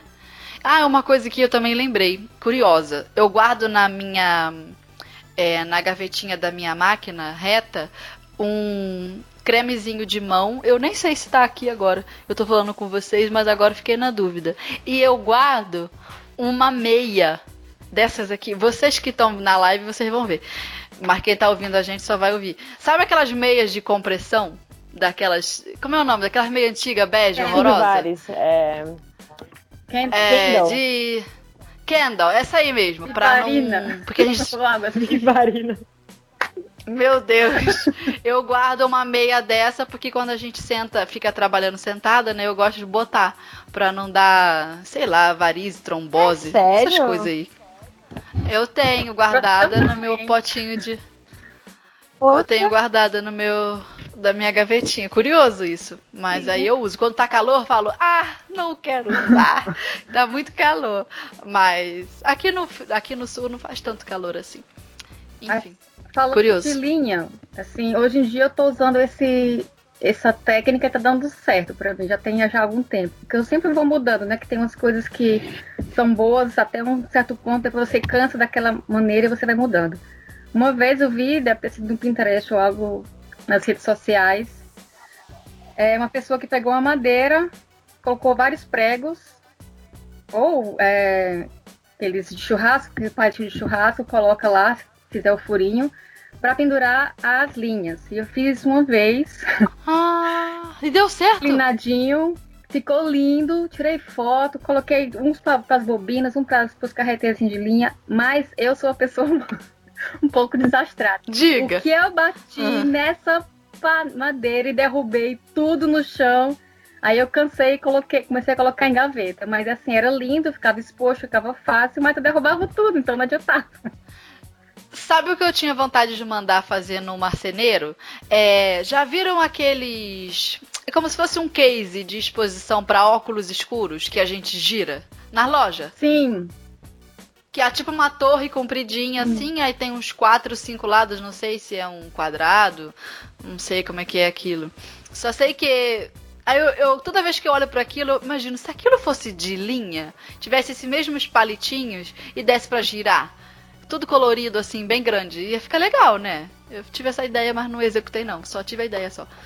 Aí eu tenho vontade de um dia falar para um contratar um marceneiro para fazer um projeto desses assim sob medida, tanto para os rolos de linha mais compridos, eh, quanto para os meus potinhos de pedraria, porque eu tenho umas pedrarias de o potinho de 100 gramas, que eles parecem uns copinhos assim eh, de acrílico lindo que dá para ver a cor bem brilhante da pedraria. Aí o que, que eu faço? Eu coloco eles empilhados, um em cima do outro. Aí as, as belezas dos de trás eu não consigo ver, porque os da frente cobriram. E é um, um item muito bonitinho para deixar à mostra. Aí eu fico pensando que seria um jeito de organizar, de ter à mão e ainda expor o, as pedrarias e as linhas bem bonitas. A minha mãe tem Diga. esse mesmo esquema que a Bel fez na parede, que é uma madeira. O meu irmão furou com prego e colocou palitos de churrasco. E ela segura o peso da, do cone de linha e tal. E na minha mãe funciona porque também só ela mexe. E eu acho que o lugar que tá, não, ela nunca bate, ele nunca cai, não dá nenhum problema. O que eu vejo como problema nisso, até na sua ideia do display, que eu achei ótimo o display do óculos, é que daqui a pouco enche, né? Aí você tem que mandar fazer outro display, porque o da minha mãe já encheu. Os espaços que o meu irmão fez para Ah. colocar linha, já, é, eu acho na verdade que ele já fez com menos espaço do que cones de linha. Porque ela tem uma caixa que fica ao lado com os outros cones que não couberam nesse display. E aí, esse, essa ideia que você teve do, de fazer com marceneiro seria maravilhosa, um luxo. Mas aí você também fica meio limitado. Por exemplo, se couberem 100 cones de linha, quando você tiver 110, já tem que mandar fazer um outro negócio. Mas sabe o que que foi que eu pensei? Eu tava pensando num treco desse, do alto do, do chão até o alto do teto. Como se Poxa. fosse uma coluna e que Uhum. seria até um, um item de decoração. Não aqui pro meu caso, que é um ateliê pessoal, só eu entro aqui. Vamos supor que a pessoa recebe pessoas, tem, eh, pensasse nesse display para decoração do próprio ateliê, entende? sim. Aí vai botando coluna aí onde quiser. Aí eu pensei nisso. Eu pensei, foi uma ideia. aquele porta-condimento, que ele também é giratório, ele também tem É a mesma coisa, Pronto, tipo isso. isso. Só que é, é limitado. Esse, os cones da tua mãe deram certo também, porque eles são, assim, na- em relação à minha experiência, porque eles são grandes e tão, eles estavam mesmo presos à, à parede, né? O meu era para prender na parede, mas eu deixava ele meio escorado. Ah, Ah. E era com bobina, coisa pequena. Então, às vezes que eu batia, caía toda a bobina e os carretéis que são pequenininhos. Mas, Bel, era só caso de prender na parede, você não acha? Não ia parar de cair. Era, mas é porque eu eu não tinha nenhuma parede próxima nessa época que eu tava usando esse método, né? Porque eu tenho Ah. Eu tenho também um, um, um vídeo no meu canal sobre como eu organizei meu ateliê, que eu inclusive já mudei tudo, mas naquela época eu tava usando um armário desses que você fecha e fica tudo escondidinho lá dentro. Sim. Né? Ele, ele, na verdade, ele é um escritório para você colocar o computador e tudo, mas eu, eu adaptei para colocar a minha, minha máquina e colocar os tecidos nas gavetinhas ou nas prateleiras que tinham aos lados, no lado. E aí esse era o lugar onde eu costurava. Então, quando ele abre, não tinha parede perto, tinha que colocar já mais distante. Então eu colocava ela em cima de uma prateleira, mas enfim, não deu muito certo. E aí como eu mudei, eu fui adquirindo outras máquinas, não tinha mais espaço, e eu, fui- eu tive que adaptar pro outro lado do ateliê. Não, eu uso hoje em dia esse armário para as coisas mesmo de escritório. Olha, aqui em casa, o meu ateliê começou no menor cômodo do apartamento onde a gente mora. Aí agora já se mudou, ele tá no maior cômodo. Aí agora eu acho que ele vai se mudar de novo, eu vou botar ele no meio da sala. Vou falar, meu Daqui negócio a tá pouco- crescendo. daqui a pouco tudo da casa está no menor cômodo, cozinha, banheiro, quarto tudo, e sala, tudo no menor cômodo e, e o ateliê inteiro tomando conta da casa. Fernanda, todo jeito. Meu Deus do céu. Eu, t- é, olha, eu falar pra vocês, eu até vi uma sala comercial pra alugar aqui. Meu Deus, eu preciso me livrar desse negócio. Mas aí eu só achei muito longe da minha casa. Eu ia ficar muito longe das minhas coisas. Mas é que você Ia ficar máquina triste. industrial, né? Máquina industrial tá muito É. fácil. E eu amo máquina industrial. Eu Eu, amo. amo máquina Mas eu nunca industrial. tive. Um dia que eu tiver, eu tenho que mudar tudo de novo aqui. Eu sempre que comecei até a procurar uma vez, mas eu pensei, onde é que eu vou colocar essa máquina? Não vou. Não vou ter que criar mais espaço, vou ter que tirar tudo de novo, vou ter que reorganizar e eu meio que desisti, assim, por enquanto as minhas domésticas estão. tá tudo bem. Mas eu queria mesmo. Eu, Eu amo porque foi, eu- porque foi ah, nelas que eu aprendi a costurar. Eu, Ah. eu não aprendi na doméstica, eu aprendi no motor da industrial. Gosto muito. Eu Aí eu também. tenho a domésticas pelas funcionalidades. isso. De é. botar uma casa de botão e tal. Porque onde eu gosto de costurar o pesadão mesmo é na industrial. Eu também gosto da industrial, também aprendi nelas e tô doida por uma, mas eu moro numa casa que não comporta hoje. É a casa da minha amiga e eu não consigo, não tenho liberdade de fazer essas coisas, de ir trocando. Ah, eu vou tirar É. os cômodos dessa casa e vamos colocar nesse. Eu não tenho essa permissão. Mas é. Eu queria muito uma reta de novo. É uma delícia costurar numa industrial. Nossa. Mas pra se mudar é um Nossa. trambolho, né? É. É muito diferente não, não, de uma, de uma máquina que você pega pela alcinha e pode carregar até dentro do Porque ônibus. eu acho que eles têm o quê? 50, 50 e poucos quilos? Deve ter tudo, né? Mesa, motor, pé e a máquina. Porque são três coisas diferentes, né? A mesa é uma coisa, Uhum. o motor é outra coisa e a máquina é uma outra coisa. Quando a gente se mudou do Rio pra cá, ela veio desmontada, é, a overlock. Eu não tinha reta ainda. Aí, mas aí a gente veio aqui pro sul, ficou numa casa. Aí depois a gente teve que se mudar pro apartamento. Fizemos uma mudança pequena aqui dentro da cidade mesmo. Mas aí eles subiram a escada. Hum, Olha, eu quase tive um parto. Meu Porque Deus. eles subiram a escada segurando a mesa pela segurando a máquina pela mesa e o motor puxando para baixo. E a gente sabe que a mesa ela é fragilizada pelo buraco que tem na, na coisa. E eu não vi aquilo. Eu falei pro meu marido: fala para eles que eles têm que atravessar um, um ferro. E eles têm esses, essas coisas de, de transporte. Eles têm que atravessar um ferro por baixo da mesa, segurar no ferro para poder dar uma sustentação para a tábua. Não pode botar o peso da, da máquina, que são 50 quilos, e o motor puxando embaixo, contando apenas com o MDF da mesa.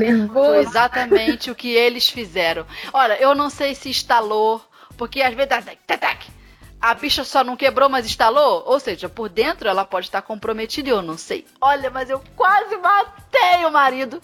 Eu falei, você não deixou de fazer isso. Mas aí eles fizeram. Aí da próxima vez que sair daqui, porque um dia a gente vai se mudar, eu vou falar, só sai dessa mesa, só sai desse apartamento com essa mesa se atravessar o ferro do jeito que eu quero. Eles não vão levar a máquina de outro jeito. Não Ai, compensa desmontar? Enfim. Pra mudança?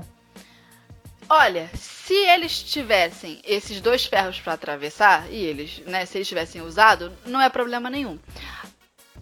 Se eles não tiverem essa ferramenta, o certo é desmontar, mas que trampo que é, é. montar de novo. Eu falo Passar isso porque... a correia, o pé. Quando eu Fala. tinha um ateliê em São Paulo, eu fiz uma mudança. É, eu tive um problema bem grande com o overlock, exatamente a mesma coisa. Eles carregaram da forma errada, só que o motor soltou. Ai. E o motor caiu, na, bateu na perna de um dos caras que estavam fazendo a mudança, machucou o cara inteiro. Foi um caos, assim. E a gente havia Nossa, falado que. Tinha... eu achei que eu tava mal, hein? A Não, sua história é... é... muito pior. E foi dito que, né, precisava desmontar, só que era aquilo também. Para ter desmontado, eu teria que ter chamado um mecânico para ele desmontar corretamente e depois montar de novo. Então não foi. Não, a, a, houve o um acidente e a culpa meio que era de todo mundo, tanto nossa que não providenciamos o um mecânico, quanto do cara que também não quis nem olhar para desmontar.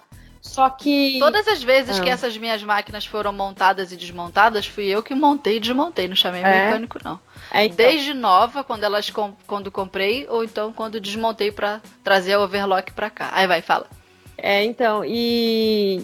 Só que é isso, nem sempre você tem ali um mecânico disponível, alguma coisa, né, segura.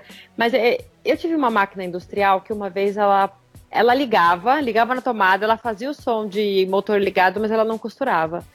E aí eu chamei um mecânico hum. para olhar essa máquina, um mecânico que me atendeu por muito tempo, muito querido inclusive.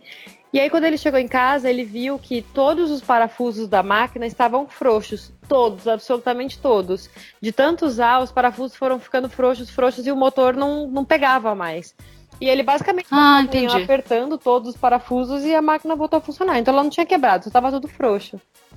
E mas é isso, às vezes a pessoa que pega e vai montar ou desmontar, não monta direito. E, por exemplo, uma galoneira é muito pesada, né? Uma trabalheira. Você vai ter um é. tempo aí da sua próxima. Ô, oh, querida! Da sua próxima Eu mudança. vou. Mas é, é. Ah, a máquina industrial é maravilhoso, mas você tem esse lance, né? O espaço que elas precisam, por isso que você vai tomando conta da casa. Falando sobre quem não tem um, um quartinho, um lugar mesmo fixo para costurar. É, o que, que vocês poderiam dar de dicas para pessoas, as pessoas levarem as coisas até o local de costurar? Eu estava falando com vocês até um dia desses sobre um, um, um, carrinho que pode ser uma fruteira ou, ou alguma coisa. Assim, eu adoro com rodinha. É, para mim tudo tem que ter rodinha. Inclusive essa mesa aqui onde eu tenho minhas máquinas, ela, eu tudo coloco rodinha porque na hora que eu quero gravação eu mudo rápido. Então eu acho que ter um armáriozinho, alguma fruteira, alguma coisa que você pudesse colocar tudo que você vai usar para o pro projeto tal e levar para a sala de, de jantar, ou onde quer que você esteja costurando, eu acho que deixa mais prático, né? Mas eu, sei, eu acho que sai, vai pro lugar, pega o, o, tecido, aí depois volta, ah, esqueci a bobina, vai. É. Eu acho que dá muito trabalho, né? Está parecendo a mesa de cirurgia que você leva. Pronto, acho que a ideia é essa, né? É centro cirúrgico, que você leva todo o material para tal tipo de cirurgia. Mas é isso, né? Uma boa maneira de organizar o momento da costura. Eu acho que quem não tem esse quartinho de, de costura sofre porque a máquina fica num canto, aí naquele canto não dá para guardar também a caixa de tecidos, aí fica em outro canto. E o certo seria juntar tudo próximo. Mas também na hora de costurar, ela vai ter que levar aquilo que, por mais que esteja tudo próximo, para a mesa, que às vezes é a mesa da cozinha lá do outro lado da casa. Quem é a, essa galera, e são muitas, né? As pessoas que estão começando. E quando a gente começa realmente, não tem que ter muita coisa. Foi o que eu falei. As minhas coisas de costura cabiam dentro da caixa de papelão da própria máquina, no início. E e olha onde chegamos, não é mesmo? Estamos ocupando a sala. Aí, é, pode ter certeza que tudo melhora. Aí eu acho que a pessoa tem que fazer de tudo para facilitar a própria vida. Mas isso acaba variando tanto de acordo com o espaço da pessoa. Tem gente que usa garagem, tem gente que não tem garagem. É. Sei lá eu não sei. A rodinha é uma boa dica. É, tentar não transportar muito a máquina de um lado para o outro. Sei lá, se desregula alguma coisa, ficar batendo a bichinha de um lado para o outro. Mas às vezes isso é impossível. E você, Patrícia, que é a que tem mais experiência nisso, faz é, como? A minha, é, eu carrego as máquinas para cima e para baixo, elas nunca desregulam, assim, não tenho esse problema. Mas eu tenho. A minha questão hoje é que de novo, né? Eu não tenho mais um quarto de costura e aí eu costuro na sala da minha amiga, então eu tenho que fazer tudo, inclusive até o horário que ela vai chegar, porque senão ela vai se assustar em ver a bagunça que eu faço. Porque eu faço uma bagunça bem grande. Só que aí eu tento fazer Sim. as coisas por fase. Então, uma hora que eu vou fazer modelagem, eu levo só o material de modelagem, só o papel uhum. e, enfim, e, e, faço o molde. E aí eu tento fazer aquilo tudo num dia para limpar tudo e deixar a sala do jeito, né, arrumado. E aí eu, eu tento fazer uma organização seguinte: tudo que eu posso fazer enquanto a minha amiga estiver em casa, é, que eu não vá assustá-la com a minha bagunça, eu deixo para fazer à noite. Então, o que é para fazer no computador, se eu tenho que atualizar blogs, se eu tenho que tratar fotos, se eu tenho que responder e-mail, eu faço à noite. Porque aí eu sento com ela na sala, fico só com o computador e não faço bagunça. E na hora que ela vai uhum. trabalhar, que na hora que, o, que a gata sai, a rata aqui faz a festa e todo bagunça. Então eu deixo para fazer modelagem e costura enquanto eu tô, enquanto ela tá fora e eu tô em casa, porque daí a, as coisas ficam bagunçadas, porém só eu lido com a bagunça. É, e sempre foi assim, quando Porque eu morava... é um monstro, né? É, é um monstro. a bagunça de costura é um monstro. É, e assim, eu tenho um problema que às vezes eu tô com, fazendo uma coisa, sei lá, uma encomenda, eu tenho que entregar, eu foco muito na, no trabalho. Aí eu deixo, por exemplo, eu deixo de comer. Não que eu deixo de comer, mas assim, eu, eu gosto de fazer comida. Então, o que, que eu faço? Às vezes eu pego qualquer coisa que tem ali, como rapidamente, de qualquer jeito, para voltar para a costura. E aí, o que acontece? A cozinha também vai virando uma bagunça, porque enquanto eu cozinho, eu vou já arrumando a cozinha. Eu sou essa, eu tô cozinhando uhum. e já tô lavando a louça ali para que eu termine a comida, a pia não esteja muito bagunçada. Mas quando eu tô fazendo uma costura que não dá tempo de parar para também dar um tapa na cozinha, vai virando uma bagunça imensa na casa. Então, assim, é. é Faça como eu e coma fandangos no almoço. Ah, parabéns! tá certíssima. Essa é a minha vida. Fandangos com coca zero. Eu sou muito saudável. Fernanda, você é jovem, eu sou uma idosa. Depois que eu fiquei. Depois que eu passei dos 90 anos, eu não consigo mais fazer isso. Aí eu vou fazendo nesse ritmo. Enquanto eu tô sozinha em casa, eu faço toda a parte. E a parte da costura faz muita bagunça. Porque aí eu boto duas máquinas na mesa, trago um monte de linha e sai fiapo de tecido pra cima e pra baixo. E aí realmente faz hum. muita sujeira. Mas aí eu tento limpar tudo e deixo para fazer à noite as coisas que dá para sentar educadamente do, com o computador no colo e se fingir de organizada.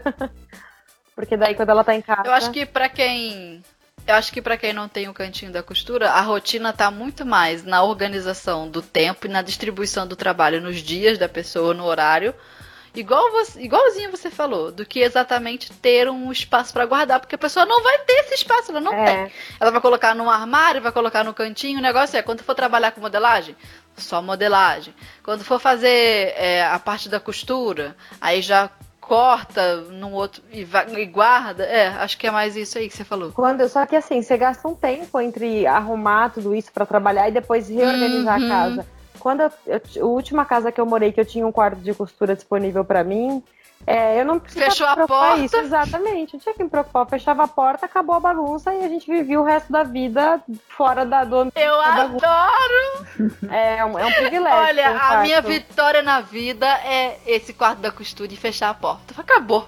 Acabou. Minha, minha, minha vida que segue agora. Ah, eu amo. Mas porque esse negócio de bagunça também depende muito da, da personalidade ou da, da, do costume de cada um, né? Porque, por exemplo, a minha mãe é uma pessoa altamente organizada. Tudo que você pergunta na casa dela, onde tá o, sei lá, o alfinete com a cabeça roxa. Ela diz, ó, vai lugar tal, à direita, abre a porta, desce, isso aqui, ela sabe tudo. Mas ela tem um hábito que, assim, me deixa meio maluca. Quando ela tá costurando, que ela costura, hoje em dia, muito pouco, né? Mas já costurou mais pra gente ela costura, ela corta a linha, ela joga no chão. Ela não consegue. Eu também. Eu, eu também. Não, eu tenho que jogar no coisa. O que acontece comigo é que cai muito alfinete.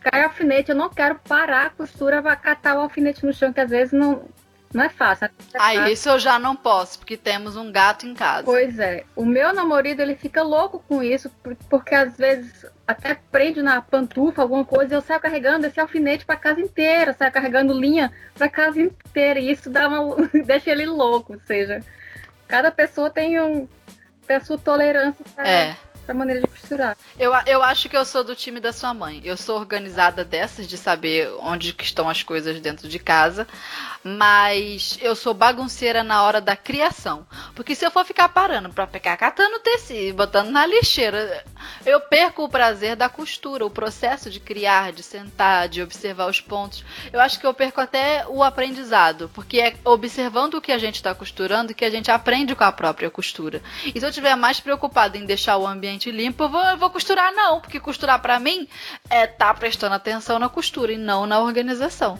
Eu, ad- Aí eu, na hora da costura, eu faço bagunça. eu adoro jogar as coisas no chão, porque depois eu só varro o chão e fica tudo limpo. Ai, que alegria! É, minha mãe Tem isso também, é verdade. Minha mãe levanta e pega a vassoura já limpa tudo. Eu É. já sou mais aquela de sempre tentar jogar no lixeiro, às vezes cai um fora porque eu não mirei direito. E esse que eu não mirei direito, como eu tenho o costume de sempre jogar no lixo, eu não vejo, eu simplesmente passo por cima, entendeu? Então, eu não sou dessa que sai, termina no final, tem que limpar tudo, mas eu tento ir já jogando no lixo, mas. E ela acontece. Eu, eu, eu, ou eu limpo tudo no final com a vassoura, ou fecho a porta. E finjo que não vi. Entendeu? Depende do cansaço. Se eu tiver de boa, varro. Se eu não tiver, só no dia seguinte. Mas eu tive uma. Eu, eu morei numa casa que eu tinha três gatas antes e tinha um piso de taco, um piso velho com os pisos soltos, sabe? Os tacos soltos. e era um problema, sei. porque eu já costurava, já fazia essa bagunça toda. Foi na época que eu vendia bolsa, então eu tava costurando muito, assim, eu passava o dia inteiro costurando. E aí eu tinha essa questão, porque eu sempre joguei o lixo no chão. Só que às vezes caía alfinete entre os tacos, e aí eu acabava não vendo, e as gatas andavam pela casa inteira, e eu tinha um cuidado duplo. Então, naquele momento, com o tipo de piso que eu tinha, não era o melhor negócio jogar as coisas no chão. Mas eu não tinha muita escolha, porque era uma produção muito grande. É, mas eu tinha uma preocupação extra, porque era o lance das gatas. Agora, nos pisos das casas que eu morei depois disso, que era um piso melhor, que era só varrer, ah, minha filha, eu jogava tudo no chão, jogo, jogo até hoje, tudo no chão, e depois passo vassoura e pano de chão.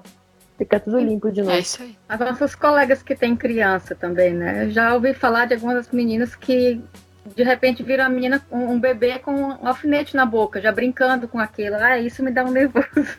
É, Bebê mexe mesmo, pega. é. No meu caso, não tenho bebê, mas eu, pras gatas, outro dia, é, os meus alfineteiros são daqueles gordinhos e redondos, sabe? Uhum. Aí, que que- e eu coloco eles em cima da máquina. A galoneira ainda não tem, mas a overlock e a reta tem. Eu fiz como se fosse um fuxico grande. Aham. Um fuxicão cheio de, de enchimento dentro. É o meu alfineteiro que fica na máquina. Aí o que acontece? É, eu comprei na lojinha aqui perto de casa brigadeiros. Ai, que delícia! Aí o que acontece?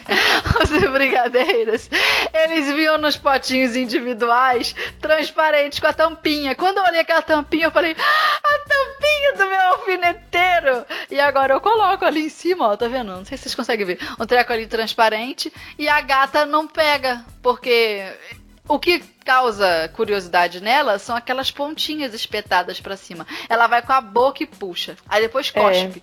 Se não cuspir, aí engoliu o alfinete. o gato sobe em qualquer canto, né? É mais perigoso. Eu só tenho coelhos, então É. o coelho ele não faz, o máximo que ele pode fazer é um cocôzinho em cima de algum tecido que tá no chão. Mas, ah, ele também co- costuma, costumava, hoje em dia não tanto, roer alguns fios de, de câmera de carregador. De- Ai, gente. Ai, Ai. terrível. Risco mesmo com alfinete, com, com os coelhos eu não tive. É o, Então, mas eu, eu solucionei o risco da saúde engolir o alfinete. Inclusive, ano passado, eu levei ela no veterinário porque eu vi ela próxima do alfineteiro e meio assim, ó, Ai, fazendo um barulhinho com a boca. Eu falei, engoliu. Mas eu não vi nada, mas fiquei na dúvida, não quis pagar pra ver. Levei a bicha no veterinário, gastamos lá um dinheiro só pra saber se tinha algum alfinete dentro da bicha. E não tinha, não, ela não engoliu nada. Mas eu fiquei muito louca naquele dia, porque eu, ela, eu perguntei pra veterinária, se ela tiver engolido? Ela falou, vamos ter que abrir. Eu falei, não, senhor! Aí, mas ela não tinha engolido, não. Graças a Deus, senhor. eu dei aula pra uma menina que engoliu um alfinete. Ela engoliu ou o É, gato dela? Ela. Ai, esse, meu Deus, e como é que fez? que a gente tem de colocar o alfinete na boca, eu pelo menos tenho, de segurar os alfinetes na boca e ir alfinetando. Só Às que ela vezes, tava com o alfinete é. com a cabeça pra dentro e a ponta hum. para fora. Então, mas aí foi. É, e ela tomou um susto com alguma coisa, engoliu o alfinete, engasgou, engoliu. E aí rolou todo um drama, todo mundo saiu correndo com ela pro hospital. Mas ele seguiu o caminho, é isso? Ele seguiu o caminho. Aí o que aconteceu? Ela passou meio que dois ou três dias praticamente sem sair do hospital, porque de tempos em tempos ela tinha que fazer um raio-x para ver onde o alfinete estava e como ele estava. E ele, por sorte, ele desceu pelo corpo dela todinho, com a cabeça para baixo. De costas. Isso. Ah. E ela teve que ficar, inclusive, conferindo se ele saiu ou não, porque ele tinha que sair. E ele saiu. Ai, meu Deus! Então ela ia ter que operar também. E o risco era o alfinete mudar o movimento, né, no corpo. E ele não virou. Ela ficou, faz alguns anos. Ai, ela que contou, bom. Ela contou isso na aula. O grupo inteiro ficou apavorado, assim, ouvindo a história. E ela engoliu o alfinete. Que perigo, né? Outra coisa que é legal também uh, são aquelas mesas que a gente abre a dobra e ela fica grandona para fazer o corte e depois fecha e vira uma mesa para costura, né? É, essa é uma opção também, mas tem que mandar fazer essa mesa. Você tem, né, Bel, uma mesa parecida com isso? Não. Ou não? Já teve? Não. Tu que me disse uma coisa assim? Eu tenho uma mesa bem grande que ela é própria para hobby, para passar com essas coisas assim, e ela só que ela, ela é bem comprida, tem 2,20 metros, e se não me engano e um metro de largura, mas. Eita, dentro do seu ateliê? Isso, imagina. Já pega metade. Que fartura! É. Eu tenho que colocar ela em cima de uns tijolos para poder ela ficar mais alta, porque cortar, olha, é uma coisa que me tirava o ânimo de, de costurar na casa de outras pessoas, ou quando não tinha essa mesa, é porque a coluna dói demais. Gente que corta no chão, gente ah. que corta em mesa comum.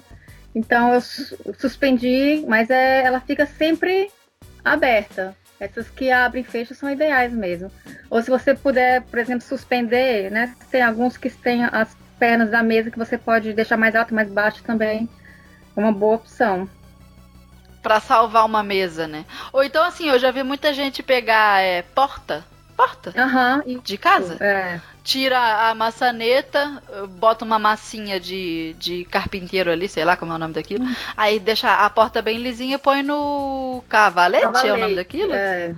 Eu, eu ia falar tripé, mas não, é cavalete. Uma vez eu coloquei dessa em cima de uma mesa pequena, por exemplo, né? Eu tinha um, um pedaço de madeira grande que eu colocava em cima da mesa normal para deixar ela mais comprida, pelo menos. Para cortar vestido, as coisas ah. mais compridas é muito complicado. Eu não tenho mesa de corte, é um sonho, porque a coluna dói mesmo. Eu queria que ela fosse bem alta e tivesse espaço para botar papel embaixo. É. Né? O papel que a gente usa na modelagem. Ai, que delícia, as réguas, assim. A primeira mesa que eu tive, é, eu comecei também cortando na mesa de casa. Mas logo, logo que eu comecei a costurar na casa da minha mãe, quando eu morava com ela, tinha um quarto pequenininho que eu tirei as bagunças que estavam lá e fui fazer meu quarto de costura. Ele era bem pequeno mesmo, era um quarto bem, bem curtinho, bem apertadinho. E aí eu mandei fazer uma mesa para mim, para eu poder cortar tecido, que eu já tava começando a fazer bolsa para vender. Então a mesa ela tinha de altura, para mim, né, funcionava bem um metro. E um metro ou um metro e cinco, assim, mais ou menos a altura, e ela tinha 1,40 de largura por um de profundidade. Então ela encaixava um metro de tecido certinho. Porque eu mandei fazer na largura hum, do tecido. Então, qualquer molde que eu colocasse que fosse grande. Que inteligente! Muito inteligente, menina. Eu não teria pensado nisso mesmo, eu não teria pensado no tamanho eu fiz do tecido. Com 40 por 1. Se eu pudesse fazer maior, seria bom, porque se você tem 2 metros de tecido, você estica o tecido inteiro. Mas o quarto era bem pequeno, então 1,40 por 1 cabia certinho um corte básico, né? Mínimo de tecido, que é 1 metro. E funcionou muito bem, assim, eu usei essa mesa por muitos anos, muitos. Era uma mesa muito simples que o marceneiro fez com uma madeira bem barata, mas ela tinha uma altura que para mim funcionava, porque é uma mesa muito baixa também fico com dor na coluna. E cabia a largura inteirinha do tecido, era maravilhoso é, coluna de costureira ferrada pra caramba, né? Sim. É.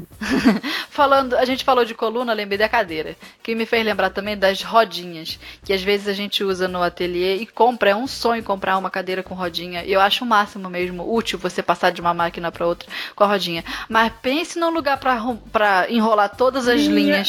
É. Embola tudo. Gente, alguém inventa uma cadeira que tenha rodinha que não gruda a linha. Por favor, não deve ser tão difícil essa engenharia, não é mesmo? Tanta inovação no mundo. Porque depois a gente fica, a gente fica cortando com estilete e aí. Ai, é horrível. Enfim, só queria reclamar. Não tenho, não tenho nada a acrescentar, só, tenho, só quero reclamar. De vez em quando eu levantava as cadeiras para cima, eu tinha antes uma cadeira de rodinha em São Paulo. Eu, eu, virava ela para cima e passava uma tarde cortando as linhas e puxando com a pinça. Ninguém merece. É isso né? aí. Ah, não, não, não. Eu precisava fazendo uma cirurgia na cadeira. Depois dessa conversa raiz que só costureira entende, acho que a gente já pode seguir pro arremate do episódio de hoje.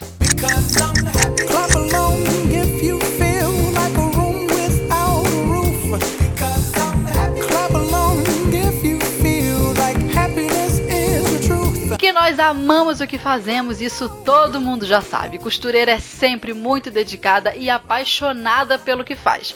Mas que é uma atividade que gera muita bagunça, isso a gente não pode negar. Bom, e para que essa desorganização não nos cause frustração e até mesmo nos impeça de praticar a costura, é importante não deixar que o monstro se acumule e também desapegar ali do muito para conseguir usar o pouco. Também é importante sonhar e realizar o desejo de ter um cantinho na nossa casa só para costura, porque a gente merece, né? Mas acima de tudo, eu creio que o mais importante seja curtir a costura do jeito que ela estiver na nossa vida nesse momento. Seja dentro de uma caixa de papelão espalhado aos pouquinhos pela casa, ou até mesmo naquele ateliê que a gente já conquistou, mas que também já se tornou pequeno demais. O importante é que a gente faça desse nosso pequeno espaço meio bagunçado, meio arrumado, um ambiente cheio de boas costuras, criações e felicidade. Bom, e falando em felicidade, eu tô muito feliz e agradeço a presença de vocês duas, Bel e Patrícia, aqui com a gente e por ter nos dado essa conversa aí tão íntima, tão próxima, porque costureira gosta de falar, gosta de falar de bagunça, né? Obrigada mesmo pela presença de vocês aqui com a gente. Ah, eu amei participar. Você sabe que eu já falei para você 500 vezes, me chame sempre, porque eu adoro falar mal da minha própria vida e expor as minhas bagunças.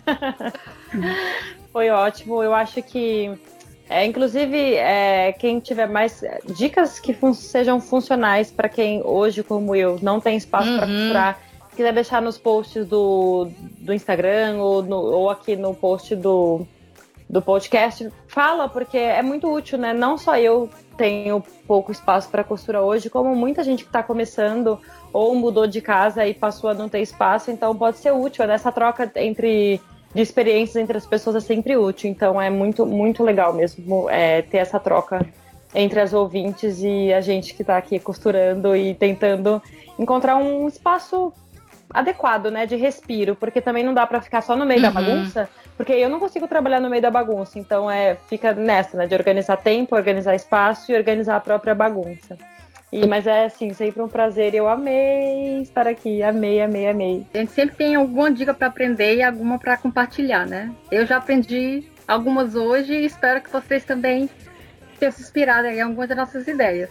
Essa da mesa de 1,40, tô, tô pagando pau até agora. E ó, vou te falar, isso foi em 2007, hein? Faz muito tempo. 2006, 2007 que eu fiz essa mesa. Então, meninas, deixem o, os contatos de vocês, porque a gente ouve vocês, se aproxima, conhece melhor e quer achá-la nesse mundão aí da internet. Deixem os contatos dos trabalhos de vocês. É, dá pra me encontrar lá no YouTube. Meu canal é o Bel Costura e no Instagram, bel.costura. Nas redes sociais eu sou Patrícia Cardoso, então se colocar na busca do Instagram Patrícia Cardoso ou P underline Kazan é meu usuário. E no Facebook eu também tô com Patrícia Cardoso Costuras, que é a fanpage do canal do YouTube, que é Patrícia Cardoso Costuras também. Então, se jogar no Google Patrícia Cardoso Costuras, encontra facilmente qualquer uma das redes e qualquer um dos lugares onde eu estou sempre postando e mostrando as coisas que eu faço. É isso aí, canais que eu super recomendo, que gosto de ver, que gosto de me inspirar, de aprender também. Tô sempre de olho nos vídeos e também nas redes sociais. Patrícia posta bastante coisa no Stories. Uh, a Bel também é colunista junto com a Patrícia, as duas, né? Aqui da, no Clube da Costureira, no, no site uh, da Maximus, então sigam aí as meninas. Vocês já devem conhecer, né? Eu duvido que essas ouvintes todas não conheçam. e, e passem lá, temos um 2019 inteiro para costurar. E eu quero agradecer a presença de todas vocês ouvintes aqui com a gente. Obrigada pela companhia de cada costureira. Compartilhe a Rádio da Costureira com as suas amigas, aquela que você acha que vai ouvir o nosso programa, que vai se identificar, aquela que tá com o ateliê uma bagunça, você quer mandar uma direta pra ela. Não, mentira, isso não. Mas compartilha com ela, compartilha com todo mundo que a gente quer dominar o mundo com esse podcast, tá? Um beijo para cada uma de vocês, obrigada mesmo e até o próximo episódio.